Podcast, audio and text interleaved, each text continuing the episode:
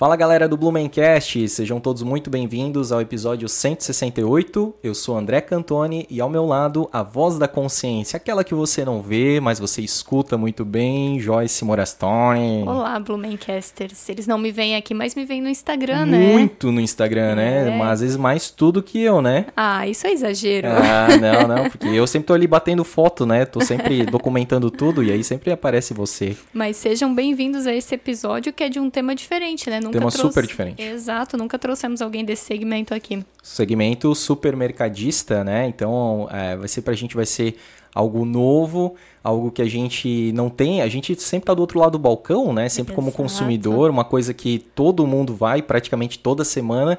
é, a gente vai nos, nos supermercados, mas a gente não sabe muito bem como é que é a operação, a logística, a administração, como é ter um negócio de supermercado, né? Então a gente vai conversar hoje aqui com ele, que é o proprietário de uma rede muito grande de supermercados aqui em Blumenau e região. É, ele que tem nome de cidade de Santa Catarina, né? Então seja muito bem-vindo, Paulo Lopes, da Rede Top. Boa tarde, boa tarde a todos que nos ouvem, que nos assistem. Um prazer, André, Joyce, estar com vocês. É, para mim também é algo novo. né? Eu dei N entrevistas já para todos os canais de, de TV e rádio, mas no podcast, primeira vez que eu estou Primeira fazendo. vez. É novidade pra ti também, novidade então. pra mim também. Novidade pra gente receber o teu segmento e novidade Exato. pra ti aí tá no podcast também. Exatamente. Que legal, cara. Então vai ser muito bacana a gente estar conversando aqui com o Paulo, que já estávamos também, né, numa conversa muito, muito bacana. Até comentei, vou parar de fazer perguntas, porque senão não, não é a curiosidade do momento, né? A gente Exato. gosta de fazer as perguntas com os nossos ouvintes aí acompanhando. Exatamente, né? aquele negócio da espontaneidade, né?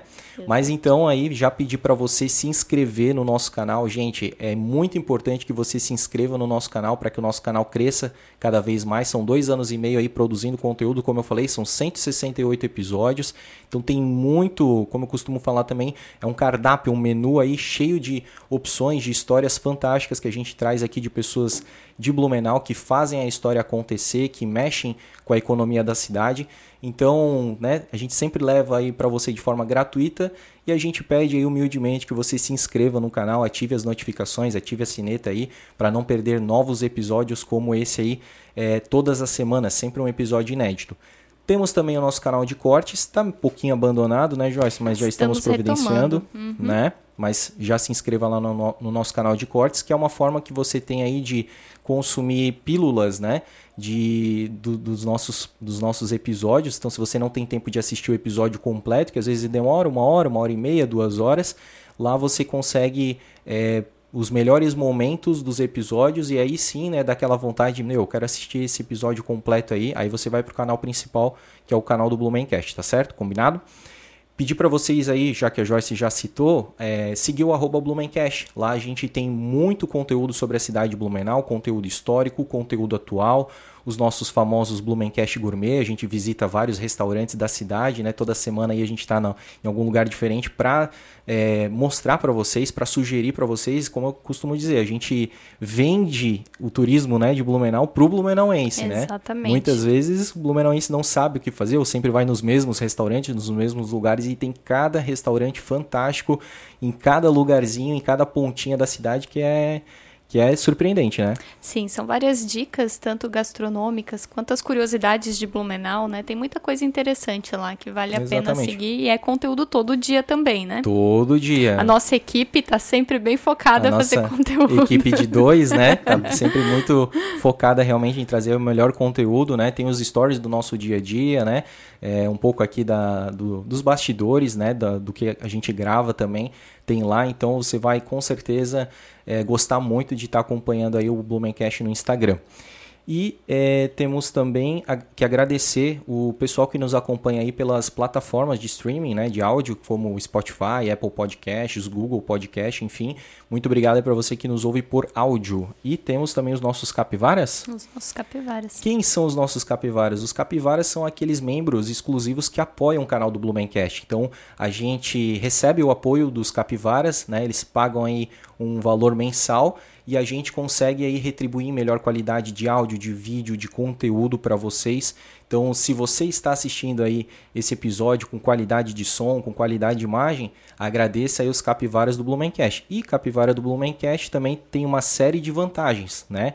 Então, é, brindes que a gente eventualmente recebe aqui dos nossos convidados. Você pode aí ter acesso à agenda de forma antecipada né, dos, nossos, é, dos nossos próximos convidados do mês. Você pode aqui assistir nos bastidores um episódio ser gravado para conhecer aqui o estúdio do Blumencast. E a gente de vez em quando se reúne aí para conversar, para trocar ideia, para comemorar, para bater um papo, né, Joyce? É isso aí. Isso mesmo. Uhum. Vamos para os nossos patrocinadores também agradecer, porque sem ele, sem eles isso também não seria possível, né? Então falar aqui da Premier Soft, né, que é uma empresa de software, lá você consegue desenvolver qualquer tipo de ideia que você tiver na sua cabeça. Fala com o pessoal da Premier Soft, eles também fazem alocação de equipe, né, com profissionais de TI é, a qualquer momento, tá? Então se você estiver precisando aí de um profissional de TI para uma demanda específica, né, não precisa contratar e depois essa pessoa vai ficar na sua equipe lá é, sem, algum, sem alguma tarefa, né? Você pode contratar aí é, de forma periódica lá na Premier Soft. E a Lavô Blumenau, que é a, a, primeira lavanderia de autoatendimento de Blumenau, tem dois endereços. Uma fica lá na Ponta Aguda, na República Argentina, anexa ao posto GG, e a outra fica também anexa ao posto Meta Linear, ali na Avenida Martin Luther, no bairro Vitor Conder, tá? RSU Energia, então para você que quer economizar na conta de luz instalando painéis solares, né, a gente já fez o nosso orçamento, realmente ficou muito abaixo, já tínhamos feito outros orçamentos e é fantástico, tá? Qualidade de, eh, de dos equipamentos, dos materiais utilizados, da mão de obra empregada, é uma empresa que está mais de 20 anos já no mercado, então vale muito a pena falar e pedir um orçamento com a RSU Energia, tá? Unifique, né, internet aí fantástica, temos aqui na nossa casa 600 MB da Unifique, mais a TV, eles também têm é, o streaming da Unifique e nunca nos deixou na mão, né, Joyce? Não, ótimo, e nós precisamos, né, trabalhamos Muito. com isso. O tempo todo. O tempo todo. Exatamente e Construcolor. Então agradecer aí ao pessoal da Construcolor. Recentemente fizemos a nossa reforma aqui em casa, né? Então todas as tintas, material aí, massa corrida, roda teto, roda meio, roda pé, todo tipo de roda a gente utilizou da Construcolor e mandar um abraço aí para o nosso querido amigo Evaldo Fischer Neto, que foi o, o último convidado, né? Exato. Da, do Blumencast aí. Foi um papo muito legal conhecer a Construcolor. E a Porto Madeiro, estofados, sofás, temos um, dois é, sofás, né? Então já é o segundo sofá que a gente tem da Porto Madeiro. Porto Madeiro que fica ali na frente do Norte Shopping, na, na marginal da, da BR-470. Eles estão com uma série de promoções ali de sofás outlet, tá?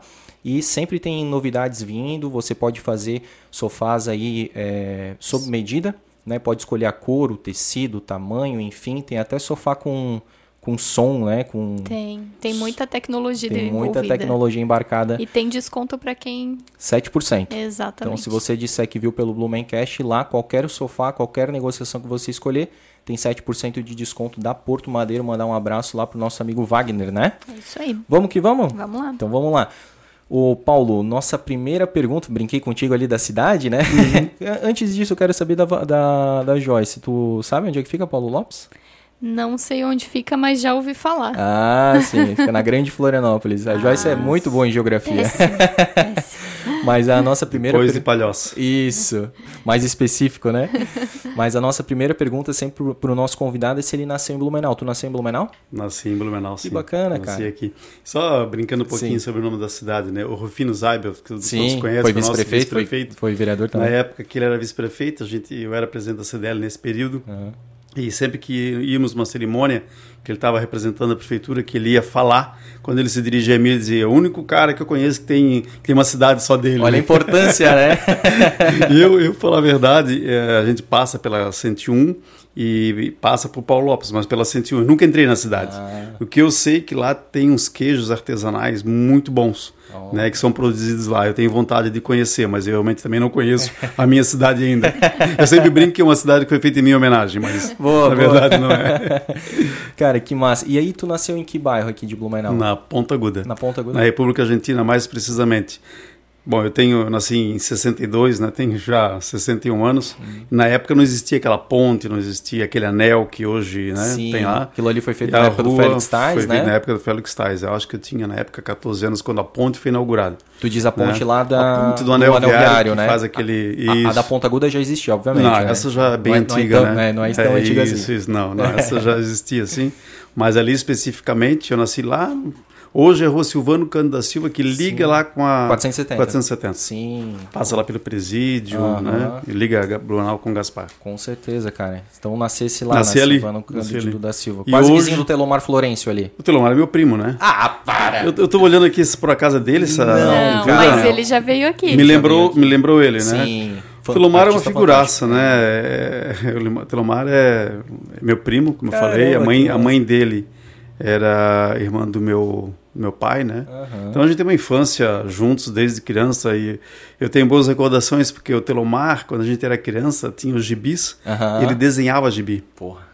A gente não comprava gibi, a gente lia os, os gibis que ele fazia, né? Desde criança, então... Ele, ele tinha um, uma coleção ele enorme tem um dom, também, né? sim, ele tem um dom. Eu tenho alguns quadros dele lá em casa, oh, né? Que show, cara. Eu, eu, eu digo, o Telomar ele tem uma alma de artista que muitas, que poucas pessoas têm. É verdade. Eu tenho alguns quadros dele e uma vez eu fui botar moldura num quadro, a pessoa que moldurou, ela falou assim, nossa, que quadro lindo.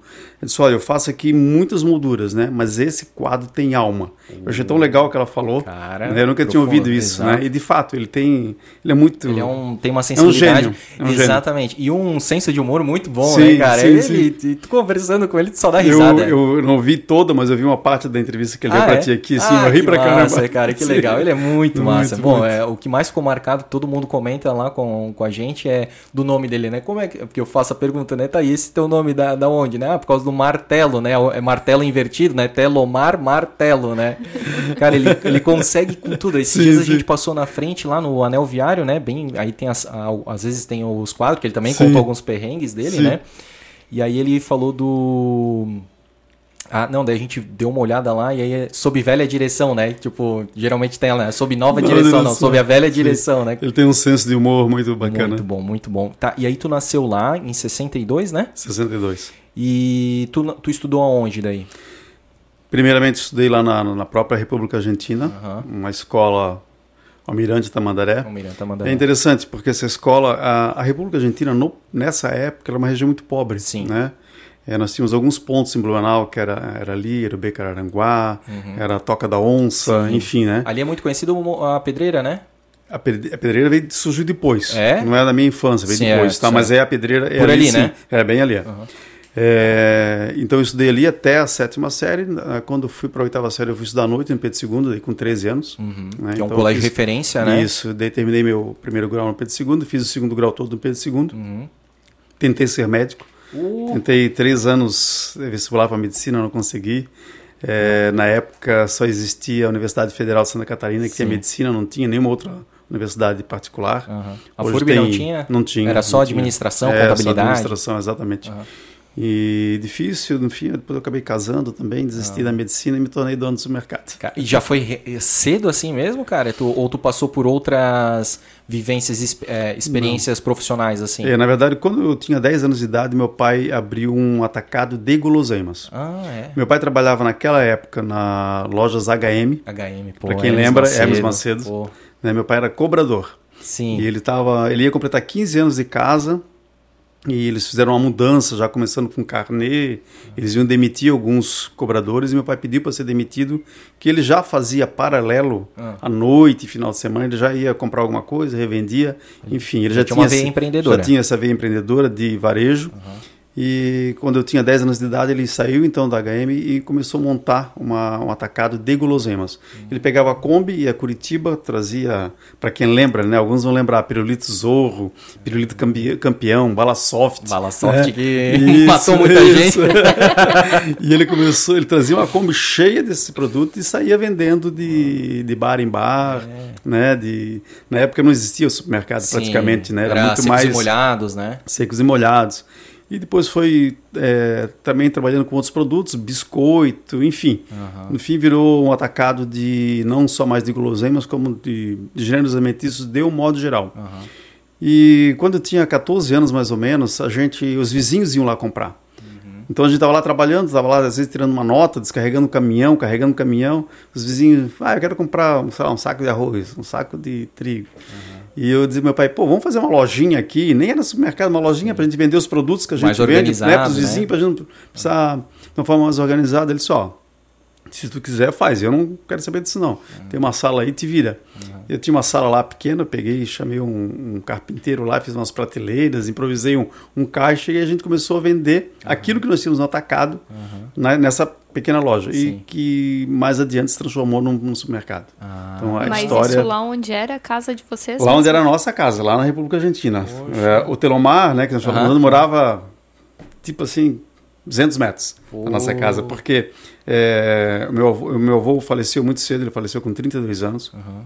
E meu avô tinha uma veia empreendedora muito forte. Na época ele tinha já com 32 anos um açougue. Uhum e ele tinha uma pedreira que fazia pedras, né? Parte da, da, do calçamento da rua 15 de novembro tá saiu da pedreira dele. Cara, que é. massa. E ele faleceu muito cedo de uma doença na época, não tinha cura, que foi tuberculose, uhum. né? Mas deixou um, um, terreno enorme lá, que a minha avó depois dividiu para os filhos, por isso uhum. que, Telomar, como sendo meu primo, uhum. morávamos perto, né? Entendi. E tu sabe, cara, que, pô, esses paralelepípedos da rua 15, meu Deus, né? Muitas pessoas importantes passaram por essas Sim. pedras, né? Sim. E tem gente que, presidentes da república, né, e tudo mais, quantos desfiles, né? Porque Blumenau, como a gente costuma falar aqui, né? Se tiver um desfile de minhoca, o Blumenauense vai lá assistir, né?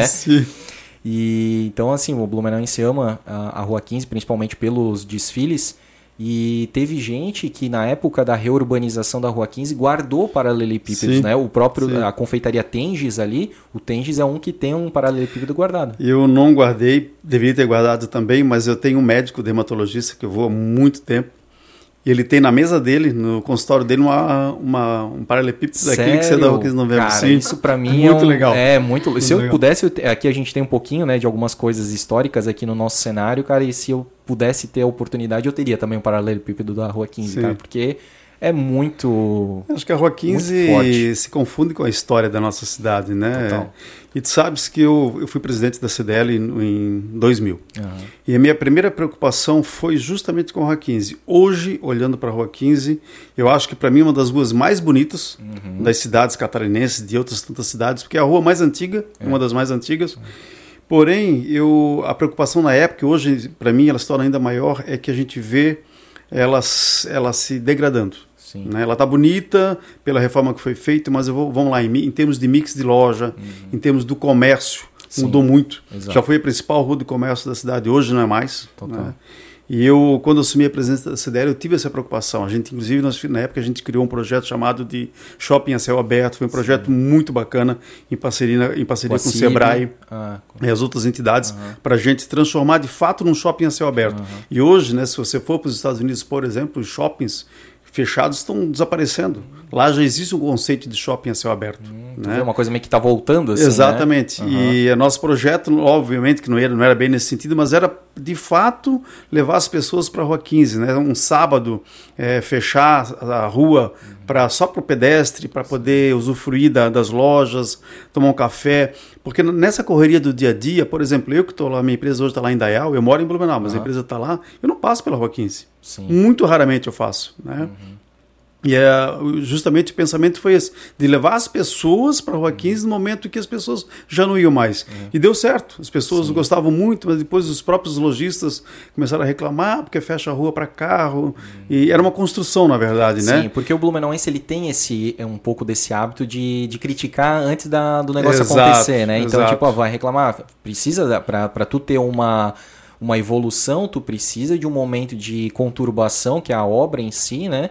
E querendo ou não, isso afeta. E o lojista ele fica assim: não, mas eu preciso fechar o meu mês aqui. Né, é, né, muito imediatista, né? É. E é uma construção, Sim. né? É uma mudança de hábito, uma, mudança de costume. Uhum. E para minha surpresa, assim, eu já visitei alguns países, né? Uhum. Em todas as cidades que a gente vai no mundo, tem um calçadão, a maioria tem um calçadão permanente. Sim, sim. Mas eu tive algumas cidades que no sábado também, uhum. e eu, eu, incrível assim, a mesma coisa que a gente fez aqui, sem estudar, sem ver, uhum fazia a mesma coisa, fechava a rua, uhum. trazia algumas coisas que serviam para a comunidade, a gente trazia diversas entidades que mostravam o trabalho, enfim. Tipo atrações, atrações. Né? E tinha também aqueles serviços sociais, serviços, né? Isso, isso. Uhum. E era muito bacana, né? Pena que uh, os lojistas não, não, não captaram a ideia, né? Não aderiram Mas à então, ideia. Na, exatamente na época da reurbanização, tu era presidente do CDL? Não, foi depois. Foi depois? Depois já, ah, sim. Porque sim. ali aconteceu 99 2000, né? É, eu fui em 2010, presidente. Ah, 2010. 2010. Foi na década de 2000. Isso, ali, Entendi, isso, então já isso. tinha acontecido. Exatamente. Então. A gente né, recebeu aqui também o Arninho Birger, né? Que, pô, foi um cara foi que... ele, foi o, na época, é, o, capitão Eu acho que ele era presidente da CDL naquela época. Ah, Se não ser. era, fazia parte da diretoria, Sim. não lembro. O Emílio Chiran, que era muito da CIB também, da, CDL também. Da, do Cindy Lojas. Do Cindy Lojas, isso, isso aí.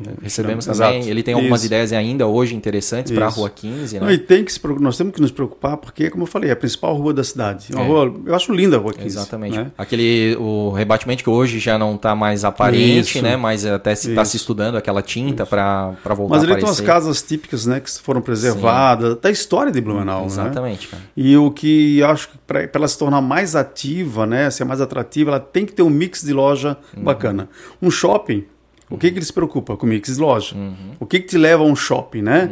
Tem todo o lazer, tem toda a alimentação, mas também tu vais querer ir ver o comércio. Sim. E a Rua 15 não, não é diferente disso. Ela devia ter um misto de restaurantes, de bares, de cafés, que não tem. Né? Já é, uma, foi, é uma né? pena isso. não- é. não tem mais. E é outra coisa, chega às seis da tarde, fecha tudo, a rua fica meio escura, é, nos finais de semana, meio-dia, fecha tudo.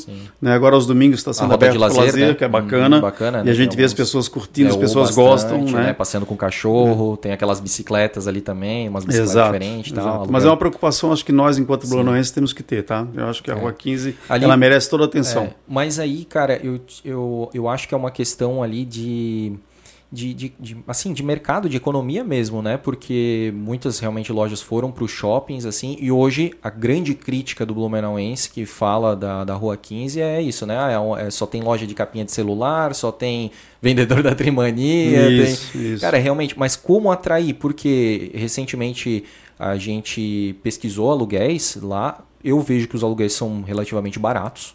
Eu não acho que os aluguéis são caros para uma, pra uma loja na Rua 15, assim, né? Eram caros, hoje estão baratos? Hoje É? estão baratos. Eu, a gente viu assim, cara, 1.200 reais uma, uma sala na, na Barato. Rua 15 é muito barato. Eu acho que é porque, como os prédios são mais antigos e estão construindo muitos prédios novos e mais tecnológicos, né? Pelas regiões, ali pela redondeza, eles são obrigados a Eu diminuir acho o que valor. ainda. E mais do que isso, oferta e demanda. Ah, também. como as pessoas estão deixando de frequentar muito a Rua 15, aquilo ali ainda é um corredor muito assim para desafogar a beira rio. Então as os carros usam ainda muito ali. As pessoas acabam não andando muito pela para comprar, né? Como tu falou, tu mencionou anos 70, 80, aquilo era um fervo, Sim, né? sim. É, o comércio, o turismo de compras acontecia aqui, né? Pô, a gente tinha Willy Zivert, Melman, a casa Caça e Pesca, enfim, pô, eram lojas referência. Ering, né? Que A Ering, loja lojas Ering, né? Ali, pô, Hering, era fantástico, né? É, mas é aquilo que eu falei, assim, ó, eu vejo que é um mix de loja mesmo, porque a partir do momento que se não, não se tornou mais atrativo e surgiram outros é, comércios em outros locais da cidade, as pessoas vão para esses lugares. É, se nós olharmos para o passado, dependíamos 100% do centro. É. Tudo acontecia no centro, as agências bancárias eram todas no centro, Uhum. então tudo convergia para a Rua 15 de Novembro. Hoje não mais.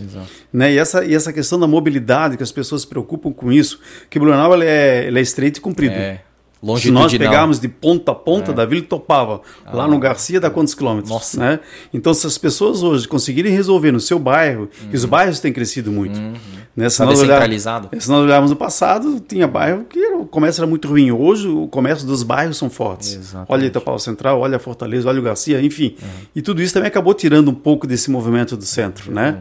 Mas eu acho que tem que ter uma aposta no Rua 15. É lamentavelmente, né? é, daí eu culpo os donos dos imóveis, porque hoje a maior parte é tudo locador. Uhum, uhum. Se eu não me engano, eu, eu contava nos dedos, tinham seis lojas Que o proprietário era o dono da era loja. o dono da loja. Aham. Eu não sei se ainda tem isso. Eu acredito que não. A- a- Hoje tudo é meio que investidor Praticamente só, né? investidor, exatamente. E o investidor, ele não está muito preocupado que loja vai abrir.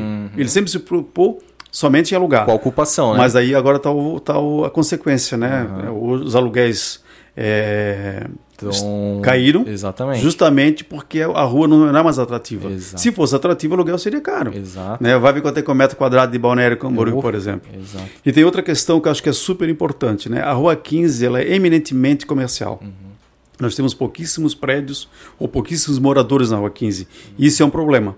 Uhum. Porque chega justamente à noite, fecha o comércio, fecham os escritórios e fica abandonado. Isso é uma pena. Né? O ideal é ter um mix de moradia com comércio. Se nós pegarmos a região da Alameda, que hoje é- acho que é a que mais cresce na cidade, lá tem um misto de moradia Exato. e de comércio. E- Restaurantes é, bons, Bons. bons, cafés, né, empórios, enfim, se tornou uma região atrativa para morar e para comércio. Exatamente. E diferentemente da Rua 15, que é só comércio. E é né? um exemplo super positivo porque a Alameda também é uma rua histórica, né? Sim. Desde praticamente aí da, da época da colônia ela existe e ela conseguiu se reinventar. reinventar.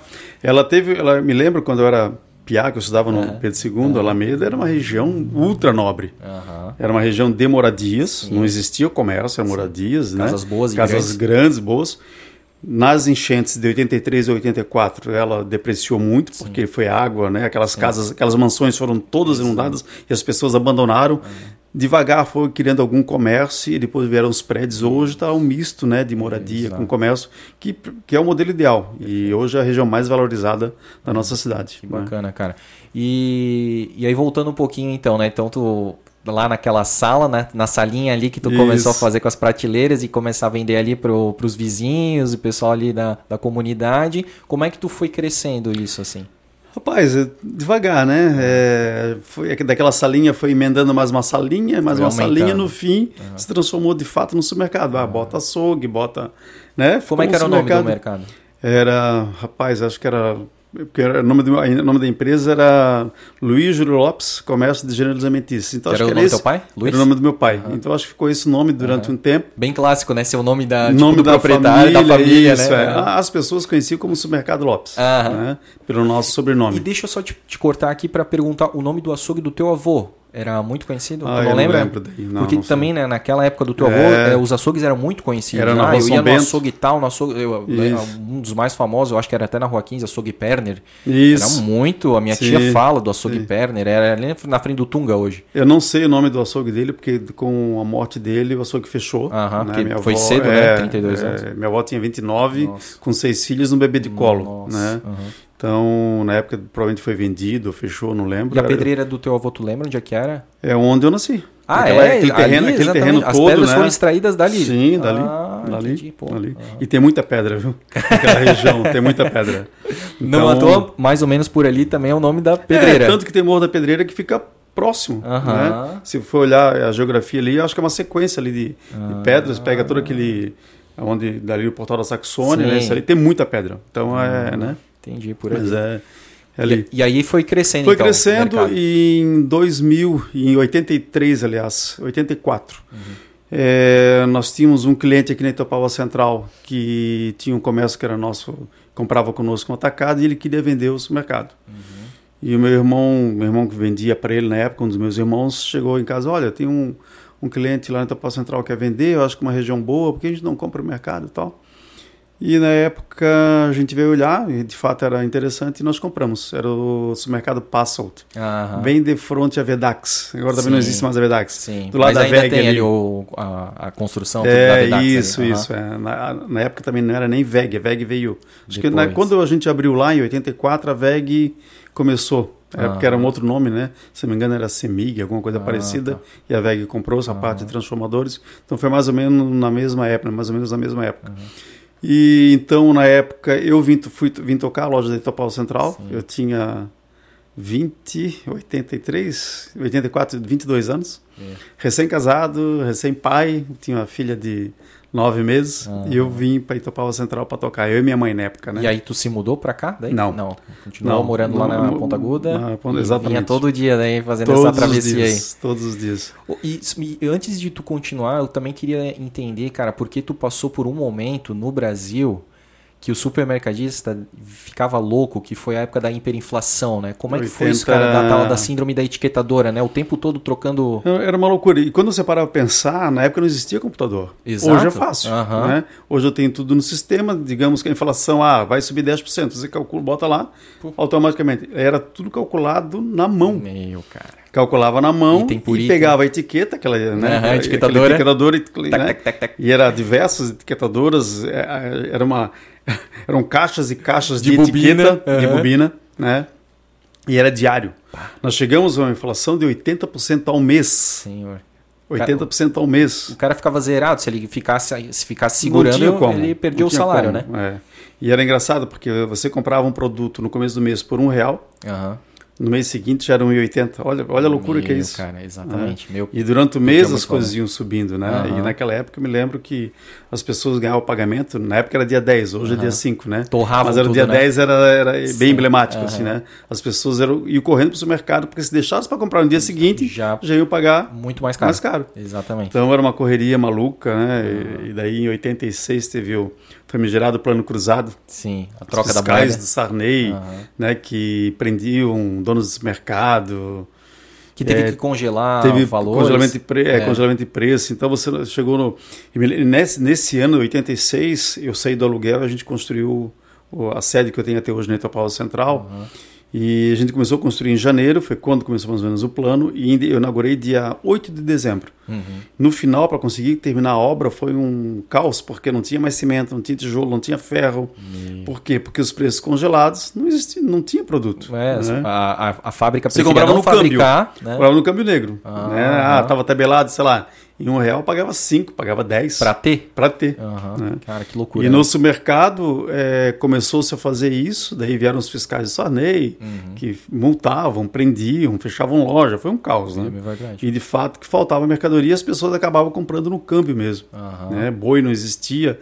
Eu lembro que quando nós inauguramos a loja, que foi em dezembro, é, a minha estratégia de marketing na época foi a seguinte: não tinha carne para vender, porque o preço não permitia você comprar Sim. e vender. Mas eu comprei um caminhão de carne e vendi o preço da tabela. Tipo assim, eu paguei, vou falar tudo hipoteticamente Aham, aqui, que não lembro sim, os valores, sim. né? Mas eu paguei, digamos, 10 reais o quilo da carne e vendi por 2, 3. Meu, que prejuízo. Então, o que, que a gente fez? É, a gente é, estipulou 2 quilos de carne por cliente, Uhum. né? E foram assim dois dias. Aquele caminhão de carne que eu comprei, dois dias para vender. Era fila o dia todo. Lógico, tinha gente que ia e voltava, Ah, não sim, tinha como então, controlar, aham. né?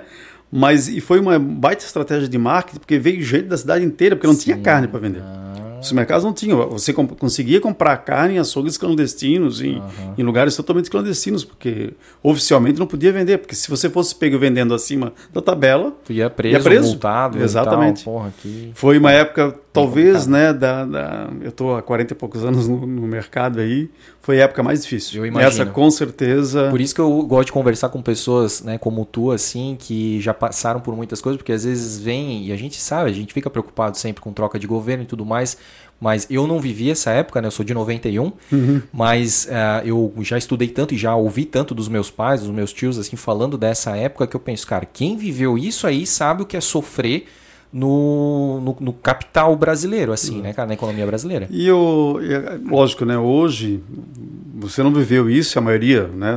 Novas gerações não viveram, não sabe o que é uma inflação. Mas a gente já tem um know-how para isso, né? Tanto que a pandemia ela trouxe um desarranjo mundial, né? Do, de produção, inflação hoje nos Estados Unidos, na Europa, que nunca viram, e eles não sabem lidar com isso. Né? Nós brasileiros já sabemos. Foram forjados. somos- exatamente. Então fica mais fácil para a Aham. gente, né? Cara, e outra coisa também que eu acho interessante dessa época, né, que a minha mãe e meus pais falam muito, é a questão da tal da caderneta, né? Então tu também tinha muito isso, caderneta, ah, anotar para pagar no final do Tu mês. sabes que eu não tinha. Quando nós compramos o supermercado lá do seu passo, dele tinha. Ah, é? E eu acabei. é, Tu era ruim de crédito, então. Era ruim de crédito. A gente dava, fazia cheque predatado. Cheque predatava do Ah, isso aceitava. Aham. aceitava, né? Era muito comum. Sim. Mas a caderneta em si, é, alguns clientes ali a gente acabou deixando por um tempo, mas depois eu dei um prazo maior para liquidar, porque realmente era muito complicado, Eu né? imagino, né? Era complicado. Tipo, tinha, né, sempre as pessoas que pagavam, É. mas tu é, arriscar, né, cara, uma possível perda ali, né, financeira, um passivo ali. Ah, e até porque né? eu também tinha meus, meus fornecedores, eu tinha que pagá-los, né, e também é pagava com um né? cheque pré-datado, né, muitas vezes dos próprios clientes, enfim, Sim. então era uma troca. E a caderneta não tinha isso. Exatamente. Naquela época, André, eu acho que até era mais fácil para confiar nas pessoas, né? Hum. Não existiam os meios de, de você consultar como tem hoje. É né? Não tinha, não tinha nada disso, era né? no fio do bigode. Era no fio do bigode, né? Conhecer a pessoa e eu, como eu tinha vindo lá pro bairro, não conhecia ninguém, uhum. né? A estratégia foi, de fato, corta, uhum. né? Uhum. E a gente postava em atendimento, em preço, e de fato as pessoas aderiram. E no começo houve algumas reclamações, mas depois foi superado. Né? E daí o famoso cheque Sim. predatado que existe ainda hoje, uma proporção muito menor, Com infinitamente certeza. menor, mas ainda existe. mas em um momento né? foi muito forte. É, né? né? Cheque predatado e a própria eu lembro assim da do, dos caixas né os caixas eles não eram nem hoje é, hoje é com aquela vai a, esteira né vai Sim. rolando né na época não era tipo de não, alumínio não. e tal né tu colocava ou de madeira e tal colocava ali tinha que ir empurrando e o caixa tinha aquele visor verdinho eu lembro ainda né e aí ia saindo a bobininha lá com aquela tripinha e tal Isso. não tinha o cupom fiscal né? não né? e, e, até na época você digitava o valor né ah. ah sei lá água custava um real digitava ah. um real isso e né? ia somando. Ué, tipo uma calculadora. Hoje o código de barra, é, com leitor, que exato. hoje não digita mais nada. Exato. Né? Lê com código de barra. É muito né? mais rápida, né? Mas evolução, né? É. Então... Sacola era ou era caixa? Era... Na época, pacote? sacola não existia, plástica, não. era sacos de pardos de papel. Uh -huh. Como né? se fosse aquele saco de pão, só que maior Isso. assim, né? Mais largo, era né? mais, Ele era mais grosso, uh -huh. era mais largo, exatamente. E, e, e, na época do açougue papel também... craft, que craft, chama. Exato. Isso. E na, no, no no açougue também enrolava a carne no, no açougue papel. Era, um, era um papel plá, era um plástico. Ah, era plástico, Primeiro era passava no plástico, depois tinha um papel que embrulhava. Entendi. É, com o passar do tempo veio um papel plastificado, então não precisava ah, mais ter os dois, né? era um só, ah, era um papel plastificado. Depois foi substituído pela famosa pelo famoso saco plástico. Sim, né? cara, essas coisas eu acho muito massa da evolução do mercado. Assim. É, e assim, aí, até hoje tem uma polêmica muito grande em relação à sacola, né? Verdade. É, que todo mundo diz que a sacola do supermercado é a vilã da do né, meio polui ambiente. Uhum. E eu digo que não. Para mim, a sacola plástica é menos vilã, porque todos reaproveitam ela. Uhum. Né? É impressionante. Você passa aí na, nas ruas, você consegue ver as pessoas re aproveitam, reaproveitam a sacolinha uhum. do mercado para pôr o lixo. Exato. E as outras embalagens? Porque tudo que nós compramos vem em saco plástico. Vocês já perceberam isso? Sim. Tudo, tudo. Exato. Um pacote de biscoito vem plástico. E muitas vezes plástico dentro do plástico. Uhum. Um pacote de arroz, um pacote de feijão, tudo, absolutamente tudo vem em plástico. É e esse não é reaproveitado. Ah. Esse sim vai para o meio ambiente.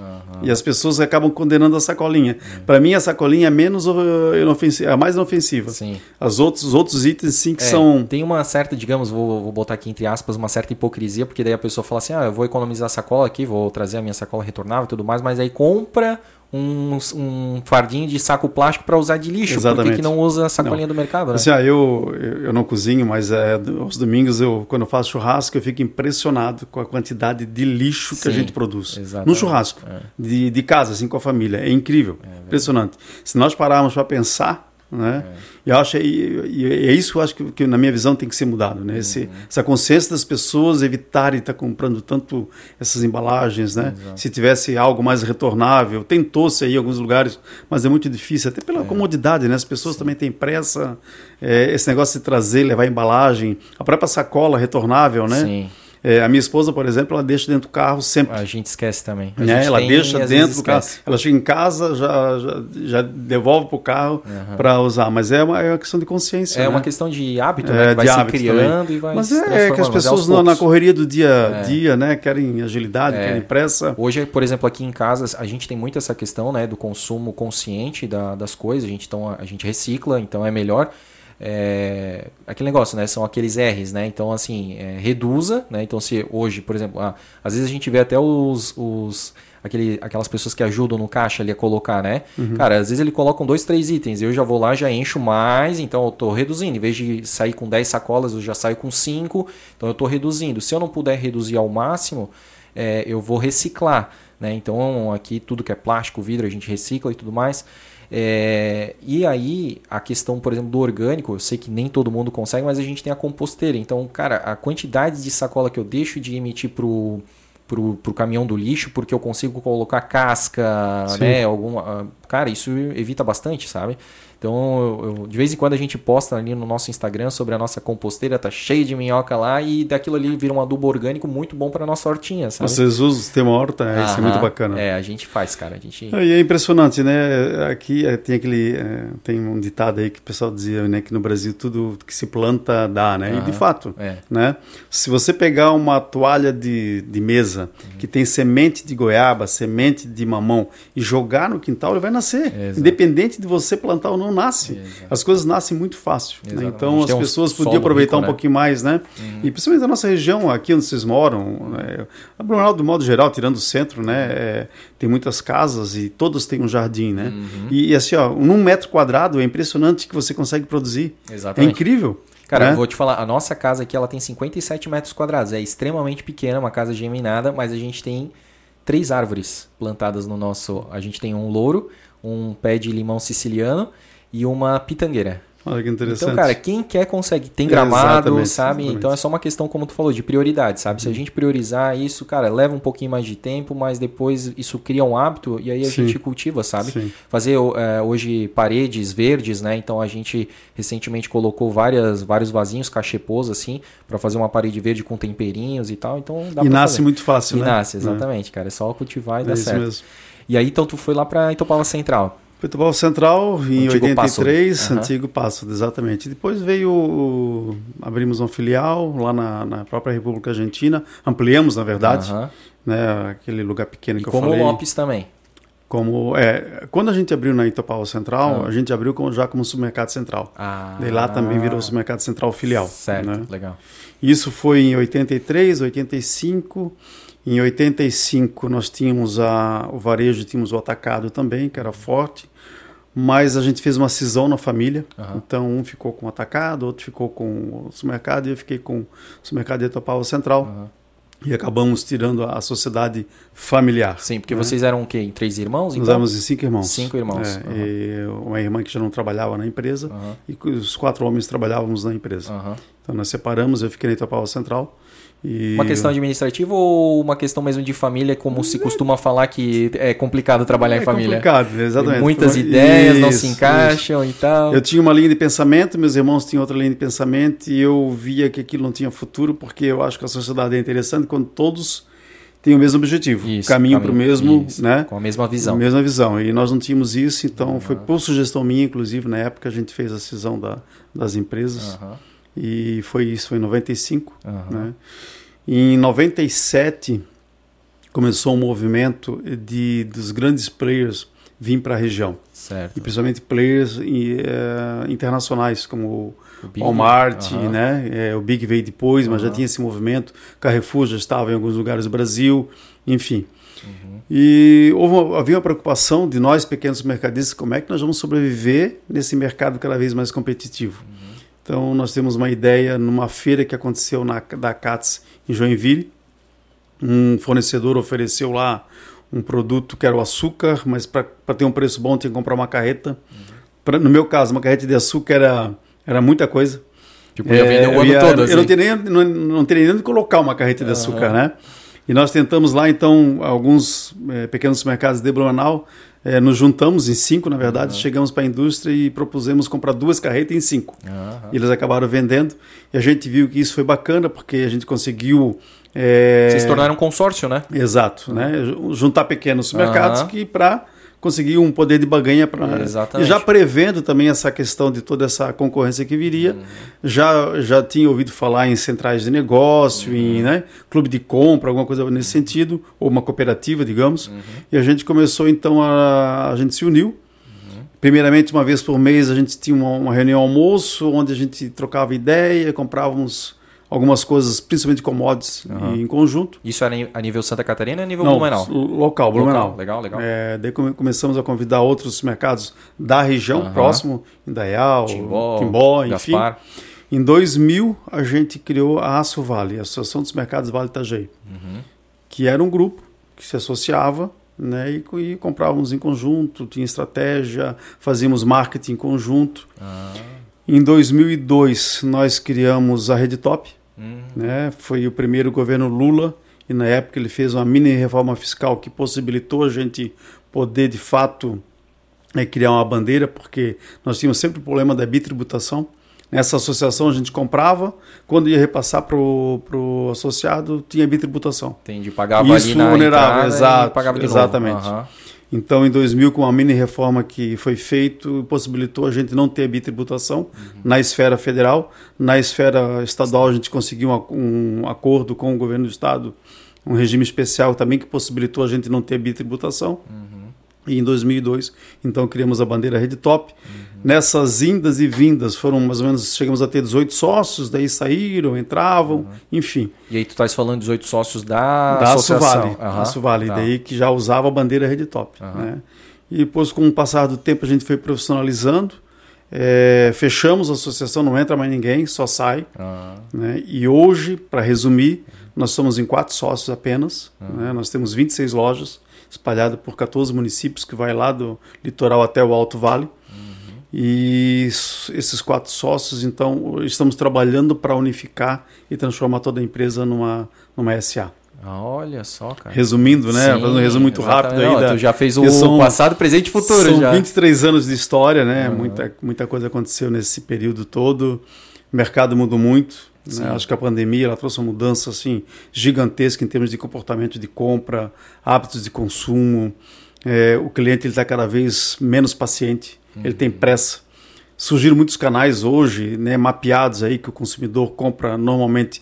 É, existem sete canais o que, que, são esses canais, né? Supermercado, atacado, mini mercado, loja vizinhança, loja de conveniência, açougue, padaria, são todos canais que hoje o consumidor compra uhum. em determinado momento do dia ou da, da semana dele. Uhum. Né? Se ele está com pressa, ele vai numa conveniência, se ele tem tempo, ele vai num mercado maior e por aí vai. Uhum. Então depende do momento do consumo e para que ele de fato ele está comprando aqueles produtos. Né? Então hoje a gente diz que o consumidor é cada vez mais infiel. É verdade. Né? Antigamente, normalmente as pessoas compravam uma empresa só, hoje não. É. Justamente por, por, ter essas opções. Sim. E, como eu falei, depende do momento do dia, da é, pressa. Da conveniência, né? É, exato. Né? Uhum. Né? Então, em todos os canais onde a pessoa... Deixa eu te, falar, deixa eu te perguntar, Paulo, da questão ali da então, tipo assim, tu foi vendo oportunidades e tu foi comprando, absorvendo certos mercados, né? Porque a gente conhece muito, por exemplo, da Rede Top, e aí eu queria até que tu explicasse como é que foi um pouco esse histórico do Amigão ali, que depois virou. Se, aí virou Galegão é. e tal. Nós compramos o Galegão, né? Sim, Amigão sim. era um outro grupo tá. também, parecido com o nosso. Que era familiar. Que era também, familiar, né? né? Uhum. Que também era meio que tipo uma associação. Uhum. E depois o, algumas lojas fecharam e o Galegão abriu, absorveu algumas lojas, né? Uhum. E nós acabamos comprando em 2017 compramos o Galegão. 2019 uhum. já tinha a rede top, mas aí comprou o Galegão e aumentou daí Exato, as unidades. Exatamente, uhum. é. Né? Teve outros mercados, digamos, famosos assim que vocês compraram? O Zone, o Zone, cara. Que era bem, Gaspar. lembro. Né? Bem ali, uh, da, vindo da praia ali, né? Isso. Bem naquele onde. Compramos algumas lojas, as lojas de Gaspar, ele tinha em outros Não lugares. Tinha Penha fechou. também? Tinha Penha, ah. tinha. É, Porto Belo, Sim. mas essas lojas fecharam todas. Uhum. Tinha Balneário Camboriú, tinha. chegou a ter em Balneário Camboriú uhum. também, mas fechou. Sim, né? legal. Enfim, é, é, que nesse tempo todo, né, eu estou aí há, há 40 anos no, no, no supermercado muitas empresas fecharam, muitas empresas abriram e acho que, acho que é um ciclo normal, né? Sim. Se nós olharmos a nível Brasil, isso é muito acontece é. muito, muito recorrente, né? né? Em todos os segmentos. E está havendo cada vez mais uma concentração, hum. né? Muitas lojas sendo se unindo, hum. sendo vendidas, sendo compradas, enfim né, o mercado está se concentrando, assim como a gente vê esse movimento também em farmácias, uhum. né, as grandes redes, uhum. As grandes redes de mercado, as grandes redes de farmácia. Uhum. Isso é no, normal do mercado. Aqui né? em Blumenau, Paulo, a gente tem então, vamos lá, vamos pegar algumas unidades, ver se a gente né, fala de todas aqui próximas, até tu estava falando, né, tem da margem esquerda ali, né? Isso, bem, na, bem pertinho aqui da, Gustavo Zimmermann. Gustavo Zimmermann. Isso. A gente tem. Na é, Pedro Zimmermann? Na Pedro Zimmermann, exatamente. Na próximo da VEG, né? Isso, Anitta Garibaldi ali, né? Um pouco mais pra frente, que ali tem um concorrente. Isso, isso, exato. Aí a gente tem na Francisco Valdic. Francisco Valdic. Né? Aí depois tem no Tribes. Tribes. Então a gente tá falando de quatro. Tem na Escola Agrícola. Escola Agrícola. Aí tu sabe que eu morei naquela rua ali da Escola Agrícola, ah, na é? Doutor Hugo Straub ali. Tem um loteamento ali, Sim. atrás do Sedup, eu morei ali. Só que daí na época não tinha nem o Galegão, não... cara, ali Sim. era um terreno. Ali de vez em quando vinha um circo ali se instalar, um circo itinerante. Aquele Não, era terreno terrenão, exatamente, é. E aí Temos ficou- ali, bonito daí pra caramba ali. Temos na General Osório, General Osório. temos na Velha Central. Certo. né? E daí Belchior, que não é Blumenau, mas a gente considera Blumenau porque está do é ladinho mais- ali, mais- né? é mais Blumenau do que mais Gaspar, Blumenau né? do que Gaspar, exatamente. Uhum. Então, são essas lojas São, que nós poxa, temos em Blumenau. Exato. Depois a gente tem cidades, né? Pomerode, Uhum. é, Indaial, é, Rio dos Cedros, Ibirama, Presidente Getúlio e Lontras. Daí indo para o litoral, Gaspar, nós temos cinco lojas. É, Penha, duas em Navegantes, uma em Pissarras, uma em São Francisco e uma em Camboriú. Caramba, é muita coisa, muita cara. coisa. E ah, eu não consegui contar quantas são. 26. 26 lojas. 26 lojas. Que massa, cara, É. que massa. E, cara, como administrar isso tudo, né? Com certeza tens uma equipe muito boa, né? Hoje nós de ti. temos, nós temos 2 mil colaboradores. A nossa central, né, que eu chamo que é nosso CD, fica em Indaial. Sim. ali próximo da, da, da Chibra, Aham. muito próximo da, da, da BR-470. Bem estratégico, lá, né? Lá nós temos logística, 300, né? é, 360 colaboradores, então tudo é feito lá. Uhum. Né? Toda a parte administrativa, financeiro, compras, RH, marketing, é tudo lá. Lá nós temos também uma central de padaria, então boa parte dos produtos que nós vendemos na nossa padaria, que nós chamamos de Infinito Sabor, é produzido lá. É uma, é uma, é uma, uma indústria mesmo Aham. de pães, panificação, é, que fica ao lado. Aham. A parte de FLV, que é frutas, verduras e legumes também, é tudo centralizado ali. E a parte de frios, nós temos um CD centraliza- ah, terceirizado lá em Itajaí, Uhum. porque daí já é uma outra logística, Sim. caminhões refrigerados. Então nós temos tudo centralizado, Uhum. né, que fazem diariamente essa distribuição para as rotas, 26 né, lojas. Caramba. Exato. Meu, cara. Somos vítimas diárias da É BR-470. verdade. né, é- Vamos ver, né? Em- Tomara aí que em breve a gente possa ter né, um final é, feliz. O, o trecho de Gaspar até 101 já Tá, está tá ótimo. tá ótimo. Aham. né? Agora, que era- exatamente onde tá a- Ah, o CD ali tá horrível, né, cara? Em Indaial Tá é terrível. ali. Não, não é Indaial, né? O trecho pior é Blumenau. Pega ali Isso. já no, O- Celeiro do Vale, Isso, pra- Badenfurt. é. Daí depois, quando chega lá em Indaial, lá já está bem adiantado. Já um viaduto já está pronto, estão terminando o segundo. Óbvio, né? Que não é no tempo que a gente espera. Eu, sabe que vindo para cá, eu me lembrei. é, eu, fui, eu falei que eu assumi a presidência da CDL em 2010. Em 2009, eu tive, na época que era o Ricardo Stodi, que era presidente da CIB, eu tive com ele em, Brasília, porque eu, na época o presidente, que era o Marcelino, não pôde ir. E nós fomos uma reunião com a bancada catarinense e com o ministro da, do transporte para falar de BR-101 e BR-470. E a 101 na época já estava definida, não tinha mais muito o que fazer, já estava uma obra boa parte adiantada, mas a 470 não. 2010, 2009, nós estamos em 2023, 14 anos depois, Exatamente. né? E a gente não Isso sabe já nem era promessa de antes de Exato, 2009, né? Exato, exato. E a gente não sabe nem quando vai acabar. Exatamente. Né, porque o trecho mais complicado, onde vai exigir mais obra de arte, que eles chamam, que são as pontes, viadutos, Sim. está nesse trecho entre Gaspar e Blumenau, né, e Indaial, e é o que menos foi indenizado. Então a obra em Blumenau não está andando é justamente por isso. Exato. Tem um trecho ainda que não houve indenizações, então, né, e não sabe nem quando que vai haver, então, É. e só pode mexer quando foi de fato indenizado. Exatamente. né? Não pode fazer um- nenhum tipo É. de projeto de execução em Exato. alguma... Porque tu não sabe o que vai acontecer, né? Se... E assim, eu fico, não, fico pensando, né? Quanto dinheiro parado, né? Quanto que se Exatamente. perde, porque você passa é só caminhão, caminhão, quantas cargas, né?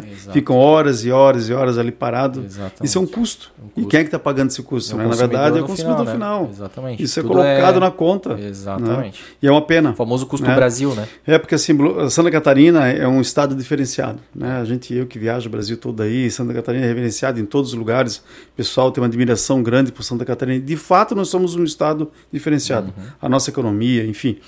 Porém, nós não temos infraestrutura. Se nós pararmos para pensar, nós temos a 101 que é duplicada, que já está também ultrapassada, né? Sim. Porque tem trechos aí que totalmente parados. É.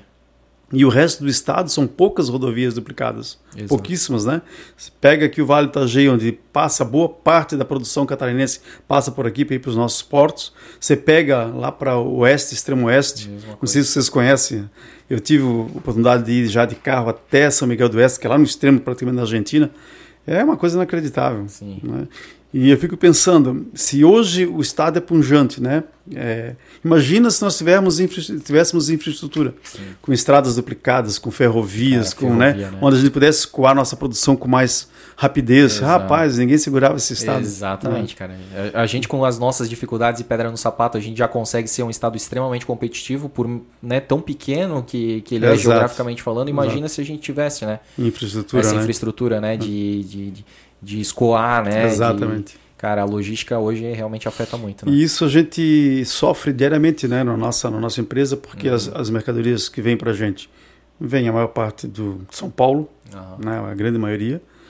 É, gente, nós temos hoje, como eu falei, né, é, são quatro caminhões praticamente que vai todos os dias para a loja. Uhum. Um levando verdura, outro levando a parte de seca, outra parte de pães. São caminhões diferentes, não é o mesmo caminhão. Sim. Então nós temos diversos caminhões transitando nessa rodovia complicada, uhum. que muitas vezes perde-se horas e horas. Né? Podíamos até talvez ter menos caminhão circulando, porque eles podiam ir e voltar. Exato. Muitas vezes não consegue. Né? Você pega esse trecho aqui da 470, tem dias que fica parado três horas. Olha isso. Né? Para para chegar na, até no litoral, ou, enfim. Mas... E, e vocês devem ter, também ter um sistema de roteirização ali, né? De acompanhar os caminhões estão parados, está indo sim, certinho, sim. chegou né, no horário previsto e tal. É Essa totalmente logística sim, é, legal, é né? super importante. A gente estava né? falando contigo no off, né? Que a gente trabalhou na Senior e né, uma, um dos produtos da Senior é, tem essa questão de soluções de, de logística e tal. Então a gente conhece um pouco assim. E é muito interessante, né? Tu consegue ver em tempo real ali o, o caminhão se deslocando, exato, chegando, exato. sabendo a velocidade, né? Ah, pô, o motorista está andando certinho Exato. e tal, né? Todo esse monitoramento, essa Isso para nós é uma segurança, né? Porque é. você consegue saber se de fato está tá na rota, uhum. se está entregando, se deu algum problema. E acontece, né? Exato. Acidentes, acontece é, ficar parado por causa de acidente. E às vezes o nosso caminhão acaba se envolvendo em acidentes também, que já aconteceu. Né? E como é que tem que agir muito rápido para lá trocar uhum. carga, trocar motorista, enfim, né? Exatamente. né? Que é muitas vezes são cargas perecíveis, né? É. E, é o, e graças a Deus nós temos hoje a tecnologia, né? É. Você falou, no passado não tinha nada. Verdade. Hoje. O é cara não chegou é ainda, o que, está acontecendo? É, preciso fechar aqui, o que, que aconteceu? Eu ligava pro cara, o cara não atendia. É muito mais Quando fácil tinha, né? Celular, antes nem, nem celular tinha. Nem celular tinha. Meu né? Deus, cara. Hoje é óbvio, né, que é, tudo isso, essa tecnologia ela tem um, um custo, Sim. mas facilitou muito a nossa vida. É, né? é importante, né? Ela é, hoje ela é indispensável, né? Sim. E ainda o varejo, né, diferentemente de uma indústria, eu fui visitar uma semana, há duas semanas atrás uma fábrica de panetone em Curitiba. Uhum. Eu fiquei muito impressionado porque o, o, ser humano não toca a mão em nada, praticamente, uhum. nada. É todo robotizado, uhum. né?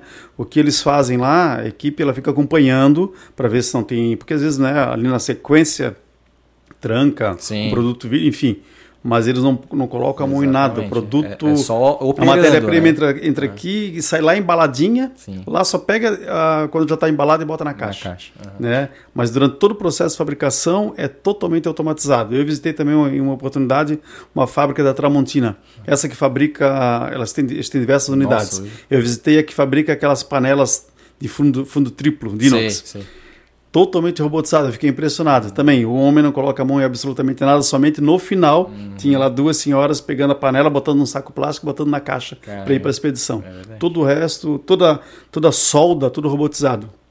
Né? Mas no varejo isso não é possível. Sim. Hoje a gente tem ali o self-checkout, que a pessoa Sim. pode se auto-atender, mas de um modo geral depende muito de mão de obra. Mas né? não tem em todas as unidades, né? Em quais não, unidades que tem não. o self-checkout? Não sabia.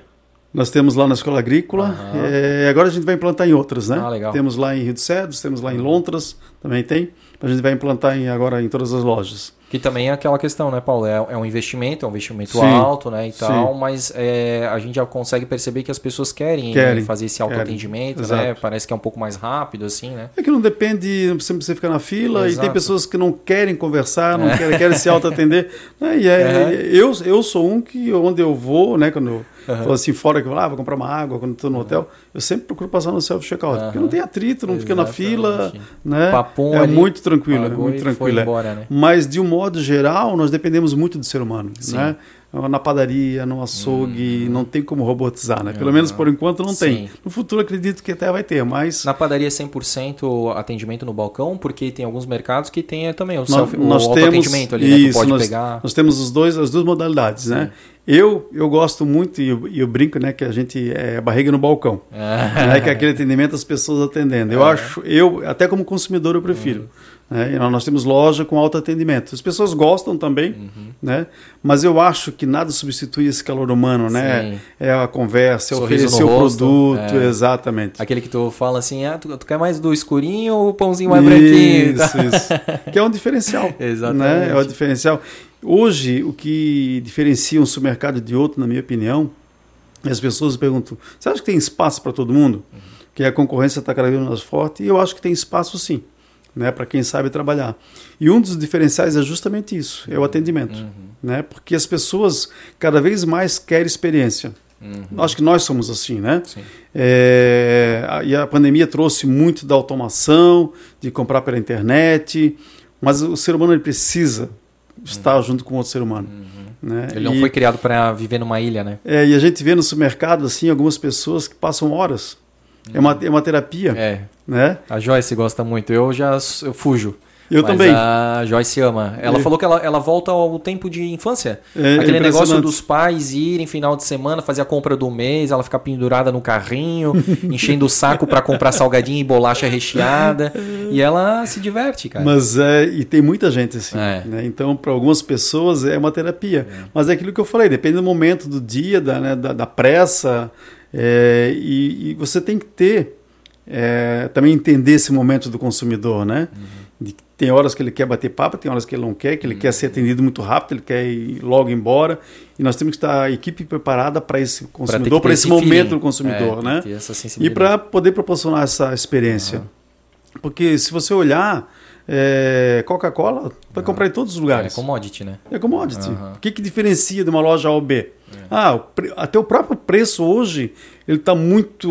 Não existe uma diferença. Muito grande. Vai ter uma loja de conveniência. Até outro dia eu achei interessante, né? Porque a gente vê que uma, um dos segmentos que cresce muito é a conveniência de posto de gasolina. Sim. Impressionante como vem crescendo. E eu estava abastecendo o carro e estava na fila de espera para pagar. Um café que eu vendo a 14 reais, 14,90 na nossa loja era 25 reais. O mesmo café. Uhum. Né? Tem pessoas que compram, por quê? Exato. Pela conveniência? Ah, tá ali, putz. Esqueci, pô, tá ah, o, meu o café em casa acabou. Tá na ah, mão, ele vai comprar. Exatamente. Mas é aquele momento, uhum. né? Por isso que eu digo que tem espaço para todo mundo.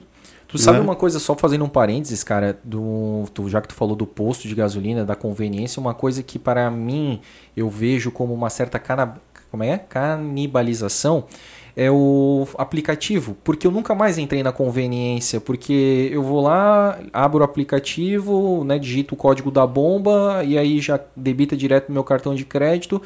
E para mim, como eu detesto ir no mercado, enfrentar fila, aquela coisa toda, então já também não gosto de ir para conveniência, já não vou. E eu sei que para os postos de combustível eles não ganham na bomba no preço do combustível, né? Eles ganham na conveniência.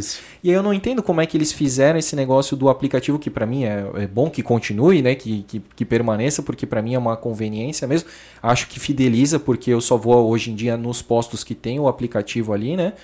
É, e isso foi uma mudança muito interessante, porque eu não, não frequentava naquele posto lá, eu era o que estava mais próximo lá, eu via, ó, não, agora está na hora de abastecer, o próximo eu entrava, né? E, mas eu, eu não entendo por que desse negócio da conveniência. Assim, mas é justamente para poder proporcionar para o cliente. Tem gente que gosta uhum. de ser atendido e tem gente que não gosta, que é o teu caso. É. Né? Então, quantos por cento não gostam de ser atendidos? Né? Mas e mesmo assim, ó, mesmo que você faça pelo aplicativo, mas de repente, ah, quero comprar uma água, estou com sede, quero comprar um ah, biscoito, quero comprar isso, um, quero tomar um café. Isso realmente, isso não impede da gente Exato. Ir. É que antes Exato. era meio que obrigatório. obrigatório. Ou tu pagava com dinheiro ali pro frentista, ele isso. fazia a troca para ti. Que daí eu também já preferia, já, se é 50-50, não queria nem que ele fizesse o troco, né? Eu queria uhum. me mandar embora, né? É, ou ir lá, antes era obrigatório. Hoje eu tenho realmente a opção. Eu posso pagar ali pelo aplicativo, mas é, e acontece direto, porque como eu falei, um dos nossos patrocinadores, a Lavô, fica anexa em dois postos de combustível, né? E aí a gente fica lá lavando a roupa, porque, de novo, do self-checkout, né? Do autoatendimento, a gente gosta muito dessa, desse formato de, de consumo. Mas aí, tipo, enquanto a, a, roupa tá lavando lá, a gente vai na conveniência, compra um pãozinho de queijo isso, quentinho, um isso, chocolatinho isso, e tal. Então, realmente, é, é, bacana. Ah, e, e, pode ver, outro dia eu fui para Rio do Sul, passei num posto aqui em Apiúna, me chamou a atenção, um posto gigante. Uma conveniência gigante. Uhum. Muito maior do que as onde espaço estão as bombas Aham. de conveniência. Porque lá tem restaurante, tem. vende de tudo. Exatamente. Né? E é impressionante o movimento que tem. Exato, tá sempre, né? Tá sempre, Sempre, rodando, né? cheio, sempre cheio. E se você for nos postos que tem uma conveniência boa, Aham. eles estão sempre cheios. Sempre O cara vai comprar uma cerveja, vai comprar um cigarro, vai comprar uma bala, vai comprar um, tomar um café. Sim, exatamente. Enfim. Tem pãozinho, tem até Exato. brinquedo, cara. É, é, É, isso mesmo. loucura, né? É isso mesmo. Ou tu falou ali do, do Panetone, da indústria Panetone. É, vocês fizeram uma e já deve ter isso há bastante tempo, né? A campanha Panetone do Bem, né? Isso acontece no final do ano, ali no- na época do Natal. Isso. E uma parte da, da, da, da receita ali é doada para instituições de filantrópicas, né? É, esse ano a gente fez para o ano passado, né? Aham. Final do ano passado, foi para as casas de abrigo de terceira idade, né? Aham. É, foram, se não me engano, 75 mil panetones e nós doamos dois reais por panetone. Ah, É. legal. Então Pra- 150 mil. É, foram diversas né, nas cidades onde está inserido, onde, Aham. né, uma parceria com as próprias prefeituras para escolher qual entidade que seja Sim. séria e tal. Aham. É, isso já é feito há bastante tempo e nós temos no mês de agosto, setembro, agora não tenho bem a data, mas é o Sonho Feliz, Sim. que daí a gente doa para papai. Ah, é um real por um sonho, Aham. cada sonho vendido. Que também é legal. uma ação muito bacana, então a Tá gente vendo? escolhe as apais das cidades, também nós Sim. estamos inseridos. Parabéns Também pela, é uma- pela campanha, cara. Muito É bem, isso. bem legal, isso ajuda muito, né? É. Eu, eu fui por um período conselheiro da PAI, Ah, eu não conhecia o trabalho da PAI e vim conhecer quando fui conselheiro. Papai de fui- Blumenau. É, a PAI de Blumenau. É, eles fazem um trabalho Sim. incrível. Eu tenho um E- irmão com síndrome de Down, então eu Ah. a minha infância toda foi dentro da PAI, assim, PAI. tinha muitos eventos, muitas competições esportivas que eles eles fomentam muito isso, Isso. né? Muita ocupação, né, para Fazem um trabalho incrível, É, né? verdade. Eu me lembro que a primeira reunião que eu fui foi uma prestação de contas. No final eu falei assim, olha, acho que o governo tinha obrigação É. de chegar ao final do mês e perguntar assim, ah, pai, de Blumenau, quanto é que custou É. esse mês, né? O trabalho que vocês fizeram, X, e devia fazer um cheque para bancar, e não é assim que acontece, É, né? Ah, o governo federal, estadual dá alguma ajuda, a prefeitura ajuda de alguma forma, mas de um modo geral muito ajuda da própria comunidade. Exato, muita doação, É, muita doação. pedágio, né, que ajuda Exato. bastante, mas E é um trabalho incrível. Eu me lembro quando, eu- quando eu conheci a PAI pela primeira vez, eh, eu fui contratar uma pessoa que, Sim. que, que tinha uma deficiência, ela não estava na PAI, e o caminho para poder registrá-la teria que passar por um, né, por um- pelo crivo de um profissional da PAI. E eu fui lá para conhecer. Aliás, não, ele, ele, ele frequentava a PAI. E eu fui lá para conhecer. E como eu não conheci, né, ignorância minha, eu achei que ia chegar lá e encontrar igual uma escola, né? Você vai, as crianças estão correndo, uma bagunça. Cheguei lá, um silêncio. Eu pensei, caramba, será que eu cheguei num dia que tá, não tem aula, né? E a PAI de tu conhece, é grande. É. E eu perguntei para a psicóloga que me atendeu, disse, não tem atividade hoje? Eles têm. Nossa, mas que silêncio. Eles sabem, quer que eu vou te mostrar. Nós somos de sala em sala. Aham, Várias Né? oficinas, Várias aí tem oficinas, tapeçaria, artesanato, exato, exato. brinquedos. E não, não, não coloco muitas crianças juntos, Aham. porque não tem como, né? Exato, tem que dar atenção. É praticamente né? um profissional quase que para cada criança. Né? E eu achei um trabalho incrível ali. A gente, na época, contratamos o rapaz. Depois, como eu falei, eu vim ser conselheiro, então pude conhecer um pouquinho mais e, e ajudar um pouco mais. Mas é de fato um trabalho incrível, né? Por coincidência, cara, tu falando agora, eu lembrei que o meu irmão trabalhou no Top de Penha. É, Meu irmão trabalhou por muito tempo no Top de Penha, cara. Esse que tem. Ele tem síndrome de Down, aham. Ele tá. Meu, ele era a maior alegria, cara. Ele ir pro. Porque daí ele estudava de manhã, daí ele, né, tomava banho, almoçava, se arrumava pra ir pro, pra trabalhar. Cara, porque ele sempre gostou muito dessa, tipo, independência, Uhum. dessa vida de adulto mesmo, né? E aí, cara, era uma, uma alegria muito grande. Cara, ele voltava e ele falava dos clientes que ele tinha atendido, porque daí legal, ele né? botava na sacola e ia, levava até o, o, o estacionamento, até o porta-mala do, do cliente. Às vezes ele, tipo, dava uma brigada com o cliente, do tipo assim, ó, esse aqui tu deixou muito aqui perto da outra vaga e tal. Então ele cuidava um pouco de estacionamento, é uma figura, cara. Não, Legal esse eles- trabalho aí. E eles trabalham de forma bem bacana, né? são muito responsáveis, né? Responsáveis. Enfim, eu acho que é, nós temos alguns na, na, empresa, né?